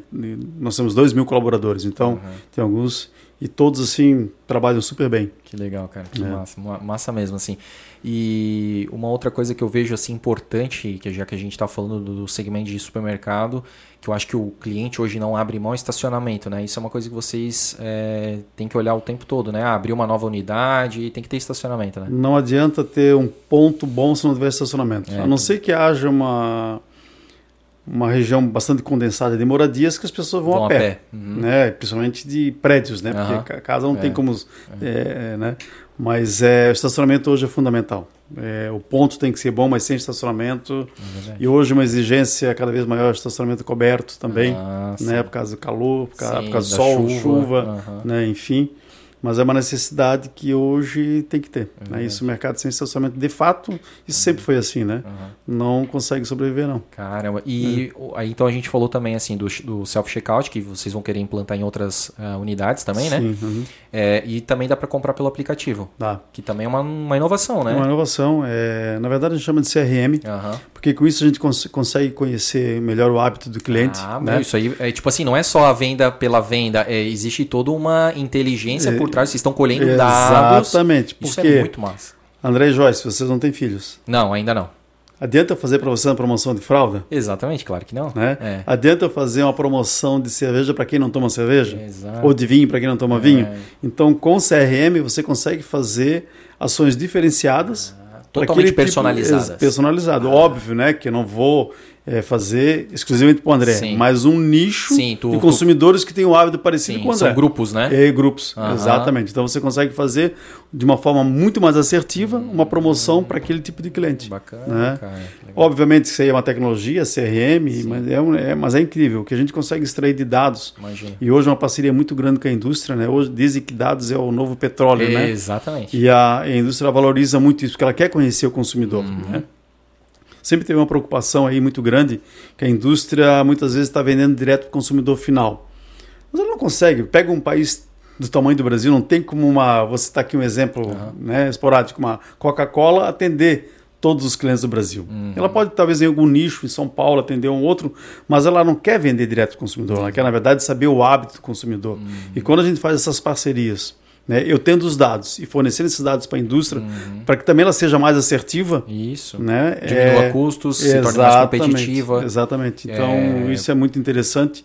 E é, e, é, que é meio que uma engenharia reversa, né? Pô, eu, eu, eu, começo a entender e fazer projeções de que ah, o meu público aqui com essas 26 lojas, são 26, né? 26. Ah, consome X de Coca-Cola por mês. Então eu mando isso aí para a fábrica, a fábrica já começa também a fazer isso. uma projeção, em vez isso. dela fazer de repente o dobro que ela ia fazer e ia ficar em estoque, a gente sabe que estoque é Sim. é dinheiro parado. Sim ela vai conseguir ficar. É, tem toda a parte de perdas, né? Porque Isso. Por incrível validade. que pareça, a Coca-Cola uhum. vence. É. E a Coca-Cola zero, ela uhum. tem um prazo de validade muito curto. Ah, São é? 90 dias. Uhum. Então você imagina, depende de onde a fábrica está. Olha o tamanho do Brasil. Exato. Até chegar na ponta do é. consumidor final, muitas vezes o produto já chega quase vencendo. É. E venceu, Exatamente, vai embora, vai para o lixo, é perda. Pô, né?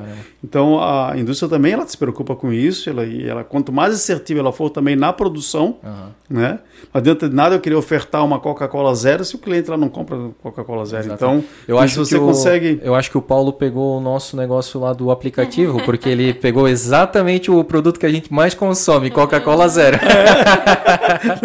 Meu, foi, cara. E a gente é fãzaço da, daquele packzinho com as mini coquinhas, porque daí dá exatamente para refeição uma, pra gente também. Uma dose, né? É, exatamente. Dá menos de um copo, assim, hum. cara, que é só pro, pra refeição ali, porque também, né, um casal aqui toma dois litros, né? Então vai ficar sem gás, aquele negócio sim, todo, sim, né? Sim, Ou tu se obriga a tomar, né? A gente. Então a gente é fãzaço de Coca Zero. É... E não sabia disso, é interessante saber é, que ela sim. tem um prazo de validade menor do que Muito a normal. Curto. Hoje tudo tem prazo de validade, né? Hum. De uhum. produto de limpeza, é impressionante. Tudo tem prazo de validade. Algumas coisas com é, prazo maior, outras com prazo menor. Eu tenho uma curiosidade. É, na pandemia, dia, dia 18 foi o decreto, né? 18 de março, né? Hum. De 21. É, o governador, eu estava em Florianópolis na época, na, na sede da CATS, o governador nos chamou para conversar porque estava fazendo decreto. Nós chegamos lá, tipo, três da tarde. Nunca me esqueço, o governador Moisés perguntou para mim assim, presidente, que era presidente da, ah. da CATS, né? Qual é o prazo de estoque de um supermercado? Disse o governador, depende bastante. Pode chegar a 90 dias de um supermercado muito grande, mas esses 90 dias de, de prazo de, de estoque é, tá alguns produtos uma semana, outros duas, outros 120, que é o caso de bazar, eletro, uhum. né? Mas de um modo geral, que gira rápido, um, um estoque é, dá para 10 dias, 15 dias. Isso falando em grandes mercados. Mas como a maioria dos mercados catarinenses são pequenos, é uma semana, eh, governador, às vezes nem isso, uhum. né? Muitas vezes o pequeno comerciante se abastece todos os dias. Pô, ele regalou o olho, uhum. porque no decreto dele, ele ia proibir transitar caminhão, eles iam fechar as fronteiras para caminhão. Ah, Vocês imaginam o caos. Meu Deus. Né? Porque na época foi um momento de muita incerteza Sim. e achava-se que a pandemia ia acabar em 15 dias. Exatamente. Durou dois anos, né? Exato. Imagina se nesse decreto dele proibisse transitar caminhão, o caos que seria. Exatamente. Né? Já foi um caos, né? E aí foi um caos muito maior. Porque as pessoas em casa não podendo se abastecer. Exatamente. Né? E daí aqui eu quero abrir um parênteses, né? Porque eu acho que o setor supermercadista é, ele foi, assim, eu acho que um, um guerreiro na pandemia, porque existia todo um protocolo de segurança que nós criamos. É. É, a CATS, na época, nós criamos um protocolo, ele tinha 16 páginas. Só para ter uma ideia, algumas cidades pediram para usar nosso protocolo. Olha. Cidades menores, Sim. né? porque ele era muito rígido. Uhum. Né? E eu me lembro que ah, nós aqui em Santa Catarina tivemos muito pouco problema. Uhum comparado com o resto do Brasil. Teve lugar que tem, tem uma cidade da Bahia que ela, ela, ela, obrigava alguns mercados de um bairro fechar uma semana, outra semana fechava outro bairro. O que, que ela fazia com isso? Deslogava as pessoas de um bairro para outro, que era muito pior. Ô Paulo, né? mas sabe que aí, pegando esse teu exemplo dessa cidade da Bahia, teve uma, uma situação parecida aqui, né, na região, que foi é, diminuiu o horário. O horário. Aí também se concentrou, Olha, né, o, o, horário. O nosso prefeito na época, o Mário, ele nos chamou, ele queria que nós trabalhássemos 24 horas por dia, porque ele entendia que se abríssemos 24 horas não haveria o aglomero. Ah. O problema é que a gente não tinha como, porque não tinha ônibus, Exato. certo? Uhum. As pessoas não tinham nem como muito transitar, quem Sim. dependia de ônibus. A gente pagava van, pagávamos Uber, porque para as pessoas poder ir e voltar para o trabalho. Uhum. E era difícil também, né? As pessoas também tinham, nossos, nossos colaboradores tinham medo também Exato. de ficar muito tempo exposto, né? Mas aqui não houve restrição nenhuma, houve restrição de limitação. Nós chegamos a ter 50% da capacidade, e alguns foram poucos meses. É, a cidade mais restritiva que eu lembro foi Joinville, com, chegou a 30%, mas em termos de horário, algumas cidades quiseram reduzir o horário, até reduziram, muito é. poucas. A maioria queria que abrisse seis da manhã, enfim, mas nós tínhamos a dificuldade, como eu falei, uhum. do próprio tra transporte pessoal. Mas, de um modo geral, Santa Catarina foi muito tranquilo. Uhum. Por quê? Desde o início, o governo estadual ele montou uma equipe de trabalho. Uhum. É, nós participamos muitas vezes como convidados para discutir os assuntos. Então houve uma interação muito grande e as coisas aconteceram muito bem. Diferentemente de outros lugares, uhum. teve lugar que proibiram de vender bazar, elétrico, daí tinha que colocar uma lona preta na prateleira. Uh, estacionamento, olha, olha o absurdo. Eu tinha que botar um, um carro sim, um carro não. Desde quando que carro? É, né? É, Porque para não, não, aproximar os carros. Ah. Então, coisas assim absurdas Sim. que houveram, né? Santa Catarina, é, isso porque, como eu era presidente da CATS, a gente tinha reunião semanal da, da Abras, conversando com todos os companheiros do Brasil inteiro, cada, cada estado tinha um presidente, e cada um trazia os seus relatos, suas dificuldades. Eu vi que Santa Catarina, de fato, foi o estado que mais trabalhou bem a pandemia. Uhum. Não teve problema. É, e, porque as pessoas precisavam se alimentar. Precisava no supermercado, com todo o receio, é, com todo... de primeira necessidade, Exato. Né? A gente que está acostumado aqui com enchente, o que, o que, que acontece com o Blumenauense quando tem previsão de enchente? Lota os supermercados, supermercado. né? Eu não sei porquê, daí eu até queria saber de ti, por que, que o Blumenauense compra tanto papel higiênico, né, cara? Porque isso aí vira uma piada. Meu Deus, cara, tu olha, tu vai no mercado, é água mineral e papel higiênico. Meu Deus do céu. Não sei, não sei porquê, mas, mas, acho que não é só uma realidade de Blumenau, não, é. viu?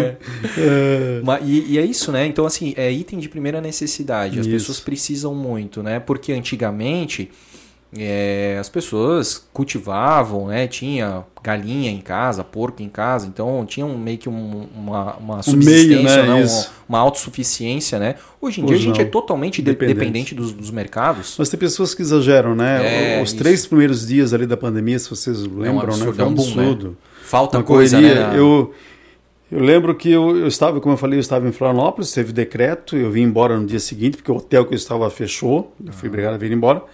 E passei dois dias dando entrevista, né? Via online, foi uma coisa que a gente aprendeu também, que até então nunca tinha feito, É sempre era presencial. Eu dei entrevista para muitas rádios, TV, quase todos os dias, né? Justamente para falar do problema da porque existia um boato que ia faltar produto, né?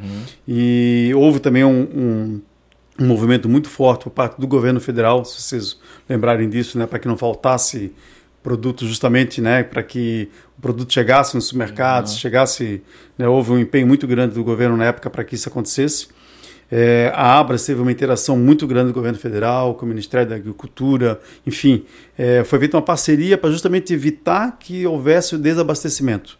Porque se, se houvesse o desabastecimento seria o caos, né? Exato. Porque as pessoas, aquela, aquela agonia de, da doença e, e o que, que, que, que seria você ficar saudável, comer bem. É, Imagina faltar comida. Então, houve, né, aquele, no começo teve aquela, aquela movimentação muito grande, depois foi se acomodando, as pessoas foram. E né? muito legal saber que o governo do estado chamou quem entende do assunto, Sim, quem entende sim. como é que funciona a dinâmica da, da coisa para Exato, entender, né? exato. Isso é muito importante hoje do, do governante ele é, estender o ouvido, né? E prestar atenção no que, que aquele segmento tem a dizer, né? Exato. Chamar cada segmento, entender como é que funciona para Da mesma forma, aqui em Blumenau, quando o prefeito também tinha alguma coisa, ele chamava, né? nós chamamos um grupo, né? então eh, íamos lá e conversávamos, trocávamos ideia. E eu sempre, em todos os lugares, quando a gente tinha assim, uma, uma, uma cidade querendo fazer algo mais restritivo, a CATS ia e falar com o prefeito. E eu, a primeira coisa que a gente mostrava para eles assim: ó, olha quantas pessoas dos mercados, porque os prefeitos tinham a quantidade de pessoas que eram contaminadas, de onde vinham e tudo mais. Né? Nós tivemos muito poucos colaboradores contaminados. Eu me lembro que é, houve dois supermercados em Florianópolis que foram fechados pela vigilância porque houve uma contaminação assim, tipo de 10 colaboradores. Aí os caras, né, também no começo, ir lá interditava o supermercado, mas foram dois casos só. De um modo geral, nossos colaboradores se infectaram muito pouco, muito pouco mesmo. Né, lembra que a gente colocou uma barreira nos caixas, aquela, acrílico. aquele acrílico, Aham, né? sim. Aqui não foi obrigado. Não. Ninguém mandou nós fazermos. A gente fez porque entendeu que estaríamos protegendo o nosso Exatamente. é, trabalhador, operador de caixa, ficava o dia inteiro ali sentado, atendendo as pessoas e podia se contaminar. Né? Então nós criamos aqueles protocolos todos e passamos, acho que, muito bem. E eu enalteço muito, né, porque de fato eu acho que esses mercados foram o melhor exemplo que foi dado para o Brasil, além da área de saúde, obviamente, né, que esses sim, Sim. né, foram os grandes guerreiros, mas eh, até pela essencialidade do nosso setor, né, acho que a gente juntamente com toda a área de saúde, acho que a gente fez um desempenhou um bom papel aí durante Sim. a pandemia, foi super importante, né, para um momento que de incerteza ninguém sabia o dia acontecer, de amanhã, né? né? Cada, vez, cada dia era uma, uma novidade, era uma, Exatamente. uma nova. é, nem lembro como é que era o nome, aquele, uma, tipo como se fosse uma portaria nova, né? Sim, todos Então, os dias, né? Era. era Foi um grande desafio. Eu, Imagina, eu- né? eu- eu- quando eu assumi a presença da, da CATS, eu peguei a greve dos caminhoneiros, que também foi uma dificuldade Ah, foi tremenda. punk, ficou marcado, né? Faltou mercadoria, foi Uhum. um caos. E foi bem quando eu assumi. E eu terminei meu mandato na pandemia. Então, assim, foram dois momentos é, bem críticos. De novo, né? te forjou bastante. Mas, de novo, é, Saísse muito muito aprendizado, exatamente. Muito. Chegasse legal. a ser pre- presidente da Abras, não. Não, eu sou, hoje eu sou um dos vice-presidentes. Dos vice-presidentes, É. que legal, cara. Que daí é a Associação Brasileira de Brasileira. Brasileira. Que massa, cara. É. E uma, uma, uma curiosidade que eu tenho bastante, assim, porque na, na administração a gente fala um pouco sobre marketing e tal, né? E aí geralmente vem o assunto supermercado, né? É, é verdade esse negócio assim que ah, os supermercados colocam alguns itens na frente para chamar atenção? Por exemplo, assim, ah, ó, eu coloco o carvão barato, mas a cerveja eu coloco, digamos, um pouco mais. Agora, ele não vai entregar, né, o ouro dele, né? Mas tem Não, esse André, negócio, assim, essa- ó, essas acho que, bom, estratégias. Tu fizesse marketing, É. né? E marketing é isso, Aham. né? É você, como é que eu faço para o cliente na minha loja? Se tem N lojas É. no supermercado, né? Obviamente que a gente já falou aqui, tem toda essa questão do atendimento, mas o preço, ele ainda é um diferencial, Uhum. né? E é uma promoção bacana, leva as pessoas. Sim. Né? Aquilo que a pessoa tem vontade de comprar, tem desejo de comprar, muitas vezes não pode, mas com preço atrativo ela acaba comprando, então acho que isso é, são estratégias de marketing, né? Principalmente aquele senhor aposentado que pega lá o tabloidezinho lá e fica circulando, Circulando. né? E às vezes ele pega de três ou quatro e ele vai nos três ou quatro, né? Ele nem faz a conta que tá gastando gasolina, que tá Sim, né, gastando sim. ali gasolina, mas ele quer aqueles Sim. produtos baratos. Tem ele acha que tá tempo, né? Tem tempo. Mas assim, André, ó, É é, não dá mais. Hoje você não engana mais o cliente, né? E como eu falei, quem baliza o preço é o próprio mercado. Aham. Não adianta eu querer, vamos, já que a gente fez tanta propaganda aqui para Coca-Cola, né, quando eles vão cobrar os royalties lá, é, não adianta eu querer vender uma Coca-Cola a 5 reais se o mercado vender a 4. Exatamente. Ele Ninguém vai pagar. exclui. Exatamente. É, sai- sai então fora. hoje quem faz o preço é o mercado. Uhum. E o consumidor sabe disso, porque ele está antenado, ele está. Hoje, ainda mais agora com os aplicativos, É, com a internet, é ele consulta tu muito fácil. é. Exatamente. Então não tem como, né? E de fato, quando você faz uma promoção, tem que ser uma, uma promoção que atrai para ele comprar aquela promoção, óbvio. E ele estando lá, ele vai levar outras coisas. Mas não que você vai majorar o preço das outras coisas, porque não vai vender. Uhum. É, né? perfeito, né? É assim que funciona. É. No passado, Tinha, talvez é, essa verdade eu acho que era mais é, de antigamente, Hoje não assim. mais, É. hoje não mais. Aí tem aquele famoso, né, aquela famosa estratégia de tu passar no caixa rápido ou nos próprios caixas e ter um monte de coisinha ali de Sim. chocolatinho, porque enquanto o cara tá esperando, ah, um Kinder Ovinho aqui, um chocolatinho, um Trident É ali. conveniência, né? conveniência. É a conveniência. É a compra por impulso, né? Compra por impulso.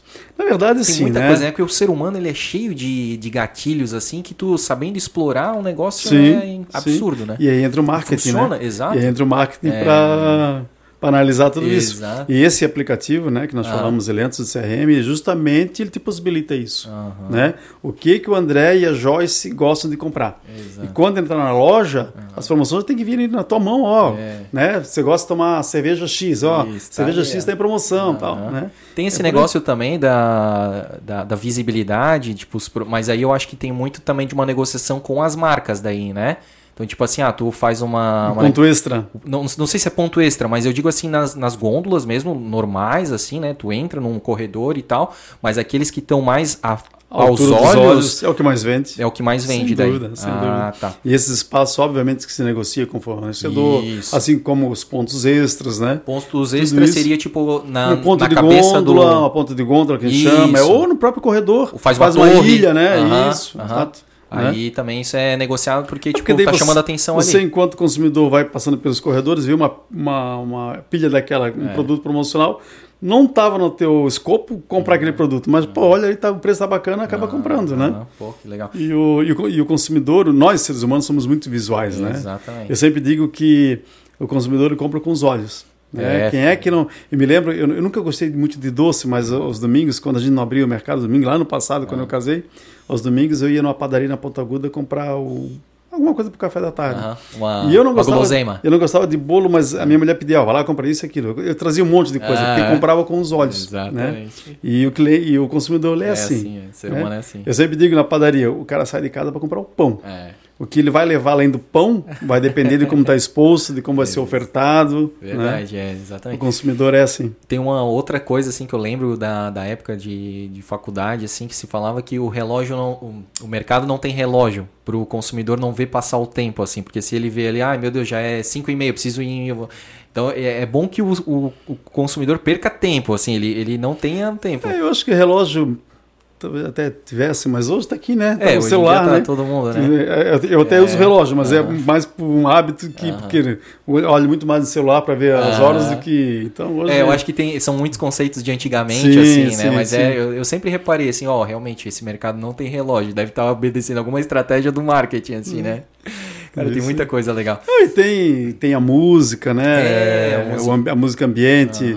É, diz que é uma música que é muito acelerada, a pessoa fica com pressa de ir embora. Exato. Uma, uma música mais, Mais calma, calma. te deixa mais tranquilo para comprar mais com mais. Exato.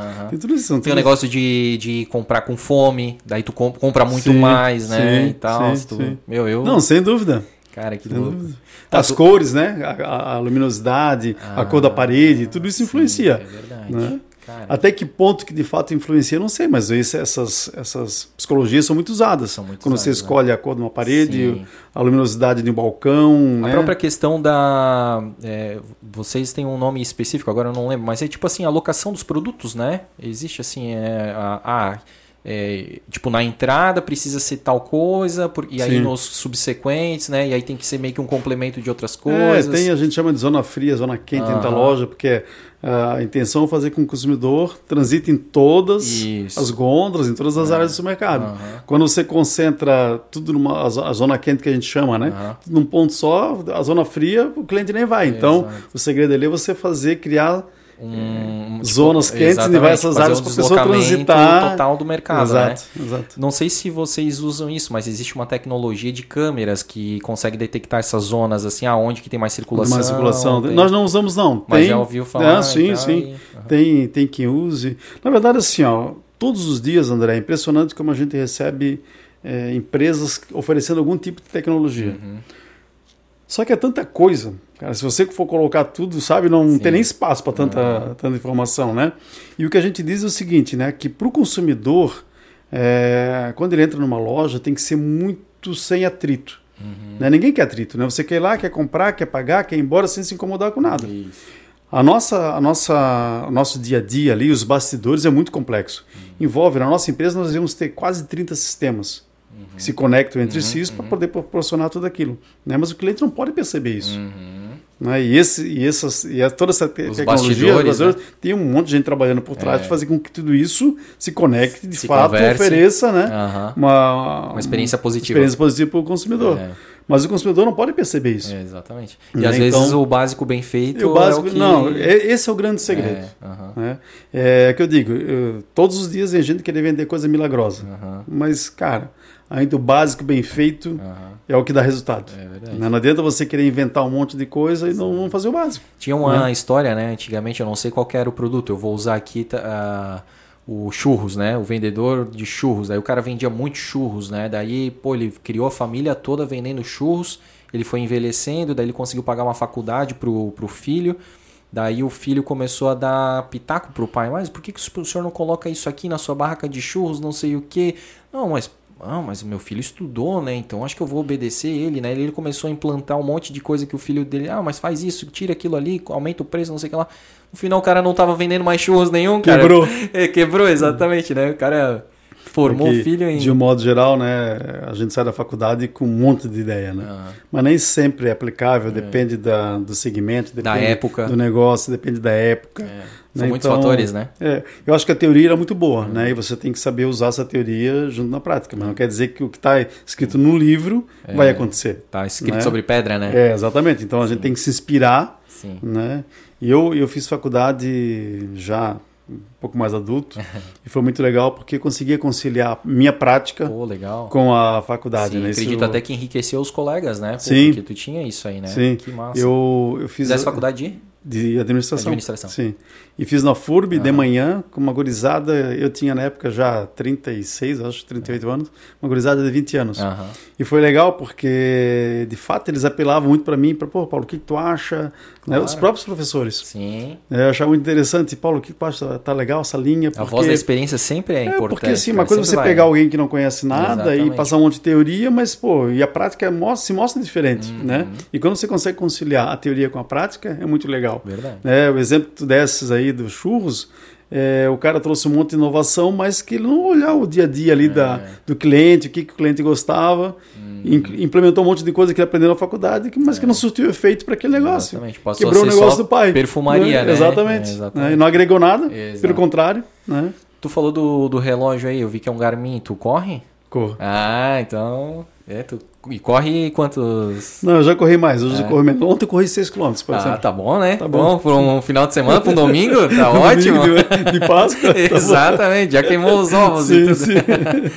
Mas, cara, é um hobby que tu tens aí também de. Isso. E dá, desestressa, né? Porque eu acredito que o teu, o teu trabalho, assim, é muita, eu é muita responsabilidade. Em algum né? momento tu perguntasse isso, né? É muita responsabilidade, né? 2 mil colaboradores e, enfim, é, são decisões que tem, tem que ser tomadas o tempo todo né, que impactam na vida de um monte de gente. Então, realmente é, é muita responsabilidade, mas ao mesmo tempo é bastante gratificante também, né? É. Porque é, olhando tá histórico, emprego, né? É, olhando histórico é. lá, eu contei um pouquinho de é como começou. Porra, né? Você massa, quando cara. você para hoje e olha para trás, pô, quanta coisa foi construída, né?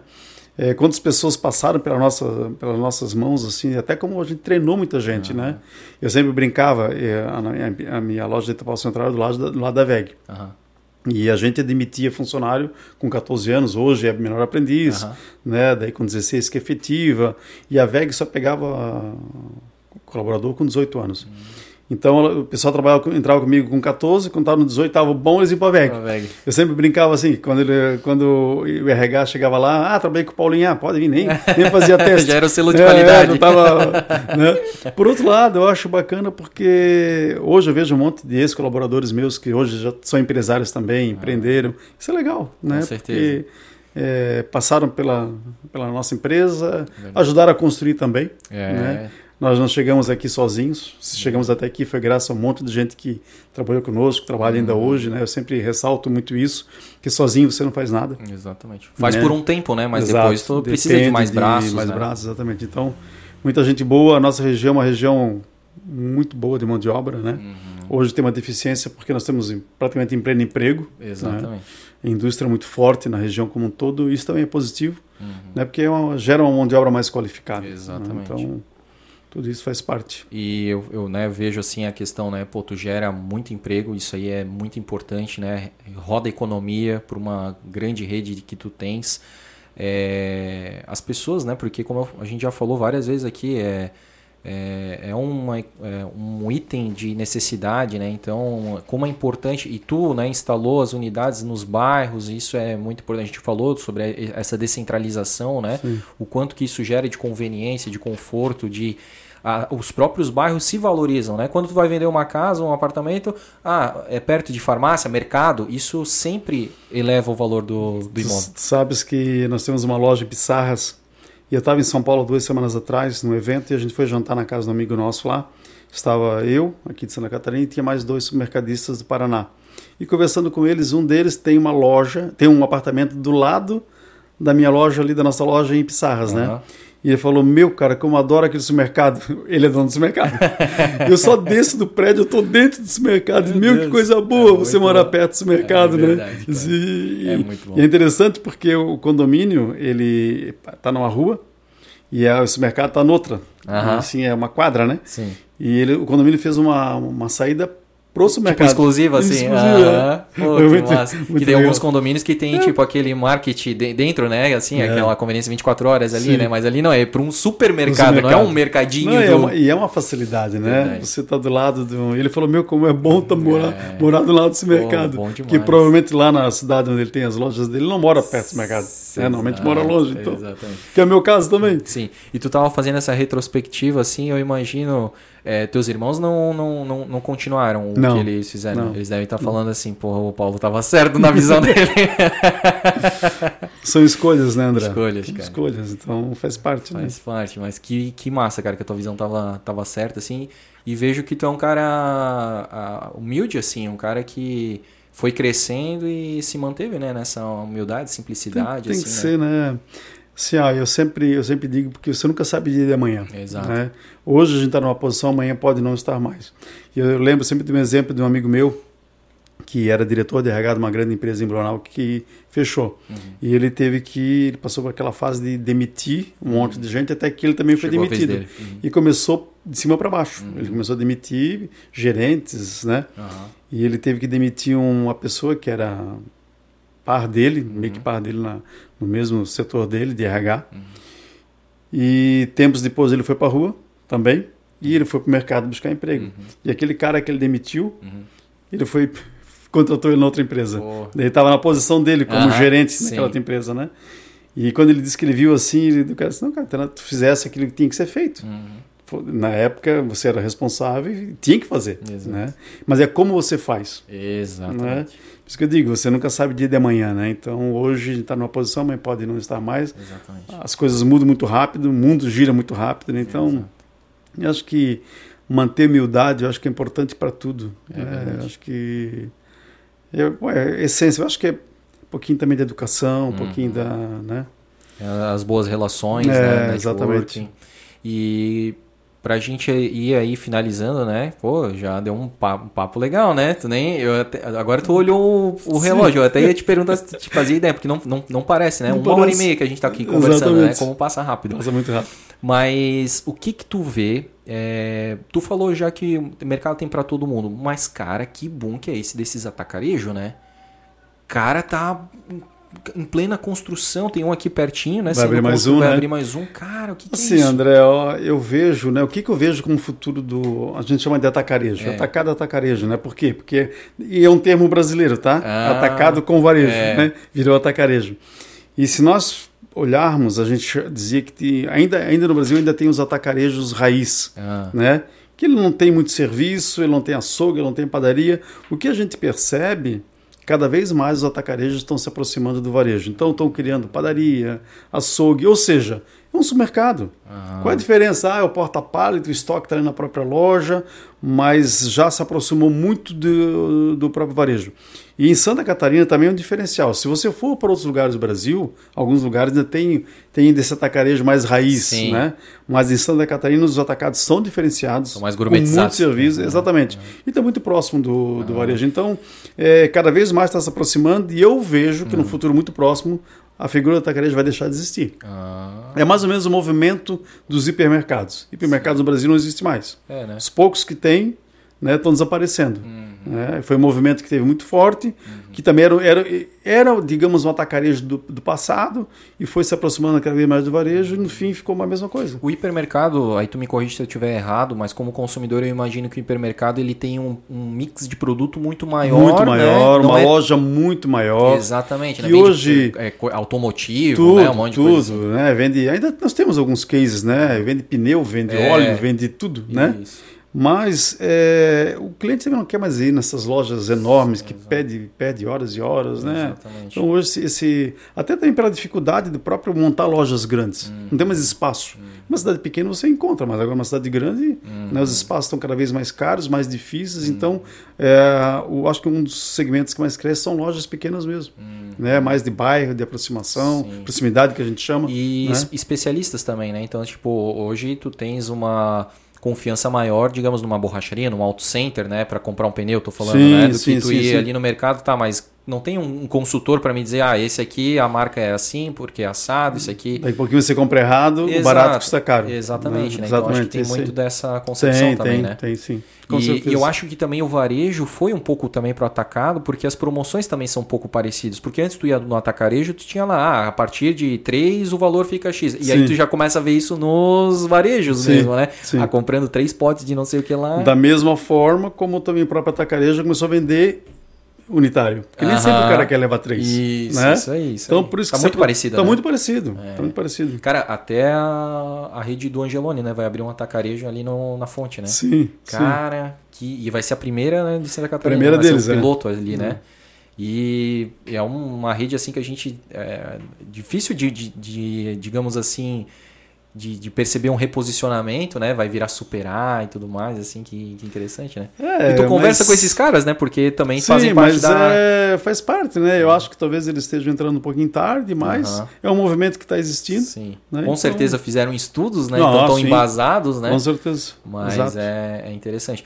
E a rede top vai continuar crescendo aí. Já estão Vai. mais unidades mapeadas. Nós temos estamos mapeando algumas unidades é, para esse ano e para o ano que vem. Ainda não posso Sim. é, Não. meio que segredo de Se não Estado. vira como é que é a especulação. Sim, sim. né? Mas a gente tem projeção de abrir lojas esse ano, ano que vem. E um projeto de crescimento mesmo. Né? Onde couber uma loja da Rede Top, a gente fala muito em proximidade, a gente de ser próximo, então a gente pretende abrir algumas lojas ainda na, na região. Eu não sei se o slogan continua a rede da gente. Pai, já mais mudou, já- não, já mudou, é. Meu, cara, eu lembro de tanta propaganda na TV que tinha e era rede top, a rede da gente.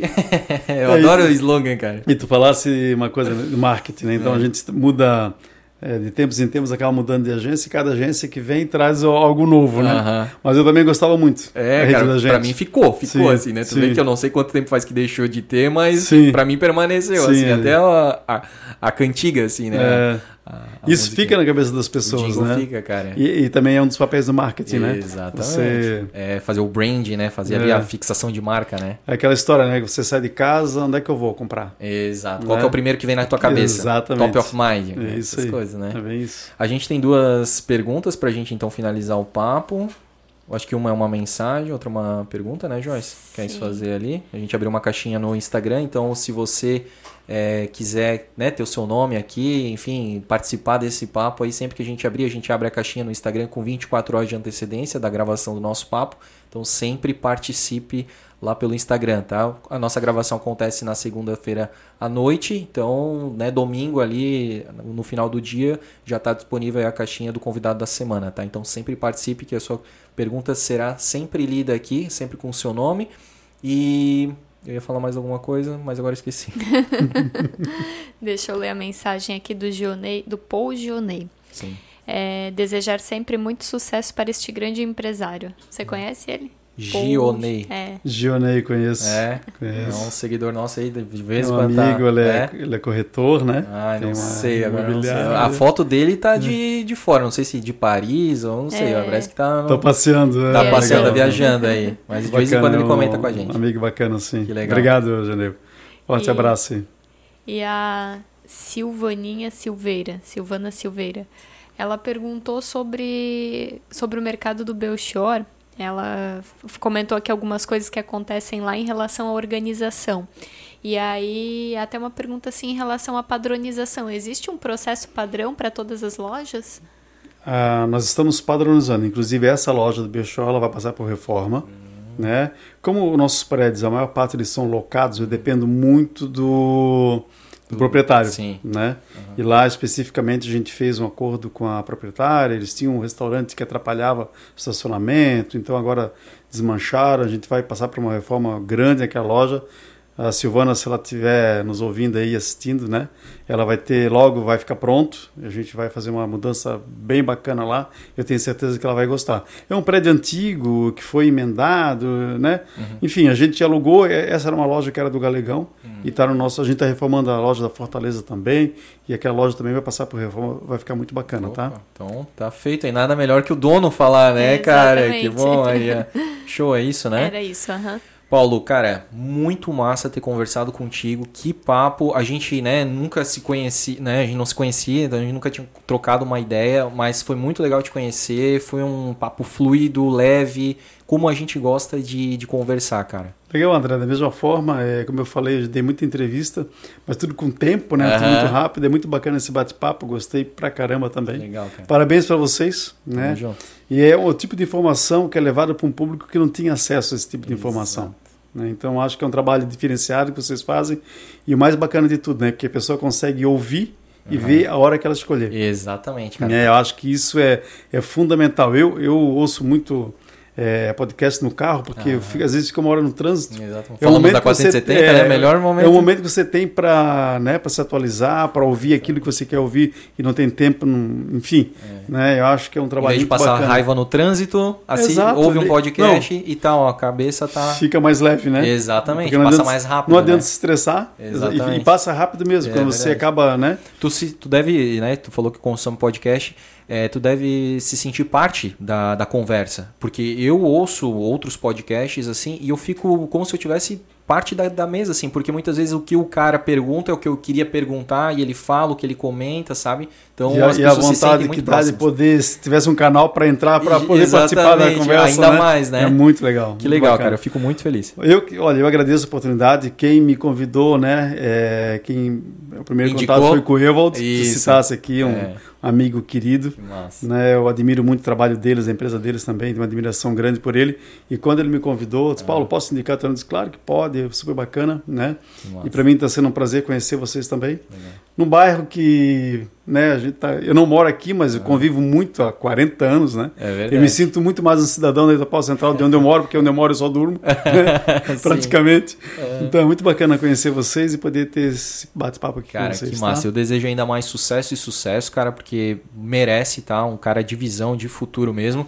E pra gente registrar, né, esse momento aqui, eu quero te entregar aqui o nosso boné do Blumencast, que é feito aqui pela nossa grande parceira NZ Caps. Então, Ah, se, legal. até se o Paulo quiser fazer aí pra, pra galera do, da rede top, tá? Eles fazem a partir de uma unidade personalizada Que aqui. bacana. E é tão personalizado que a gente fez questão de colocar aqui, ó, a cidade de Santa Catarina, depois de. Palhoça. que legal. E, bom, já que ele corre, né, cara, coloca aí Obrigado, o boné numa amigo. corrida Obrigado. aí, cara, e se proteja desse sol Muito que é show. forte aí de Blumenau. Isso aí é pra ti. Levar aqui de Opa! recordação. Aí sim. Lembrar da gente aí, cara.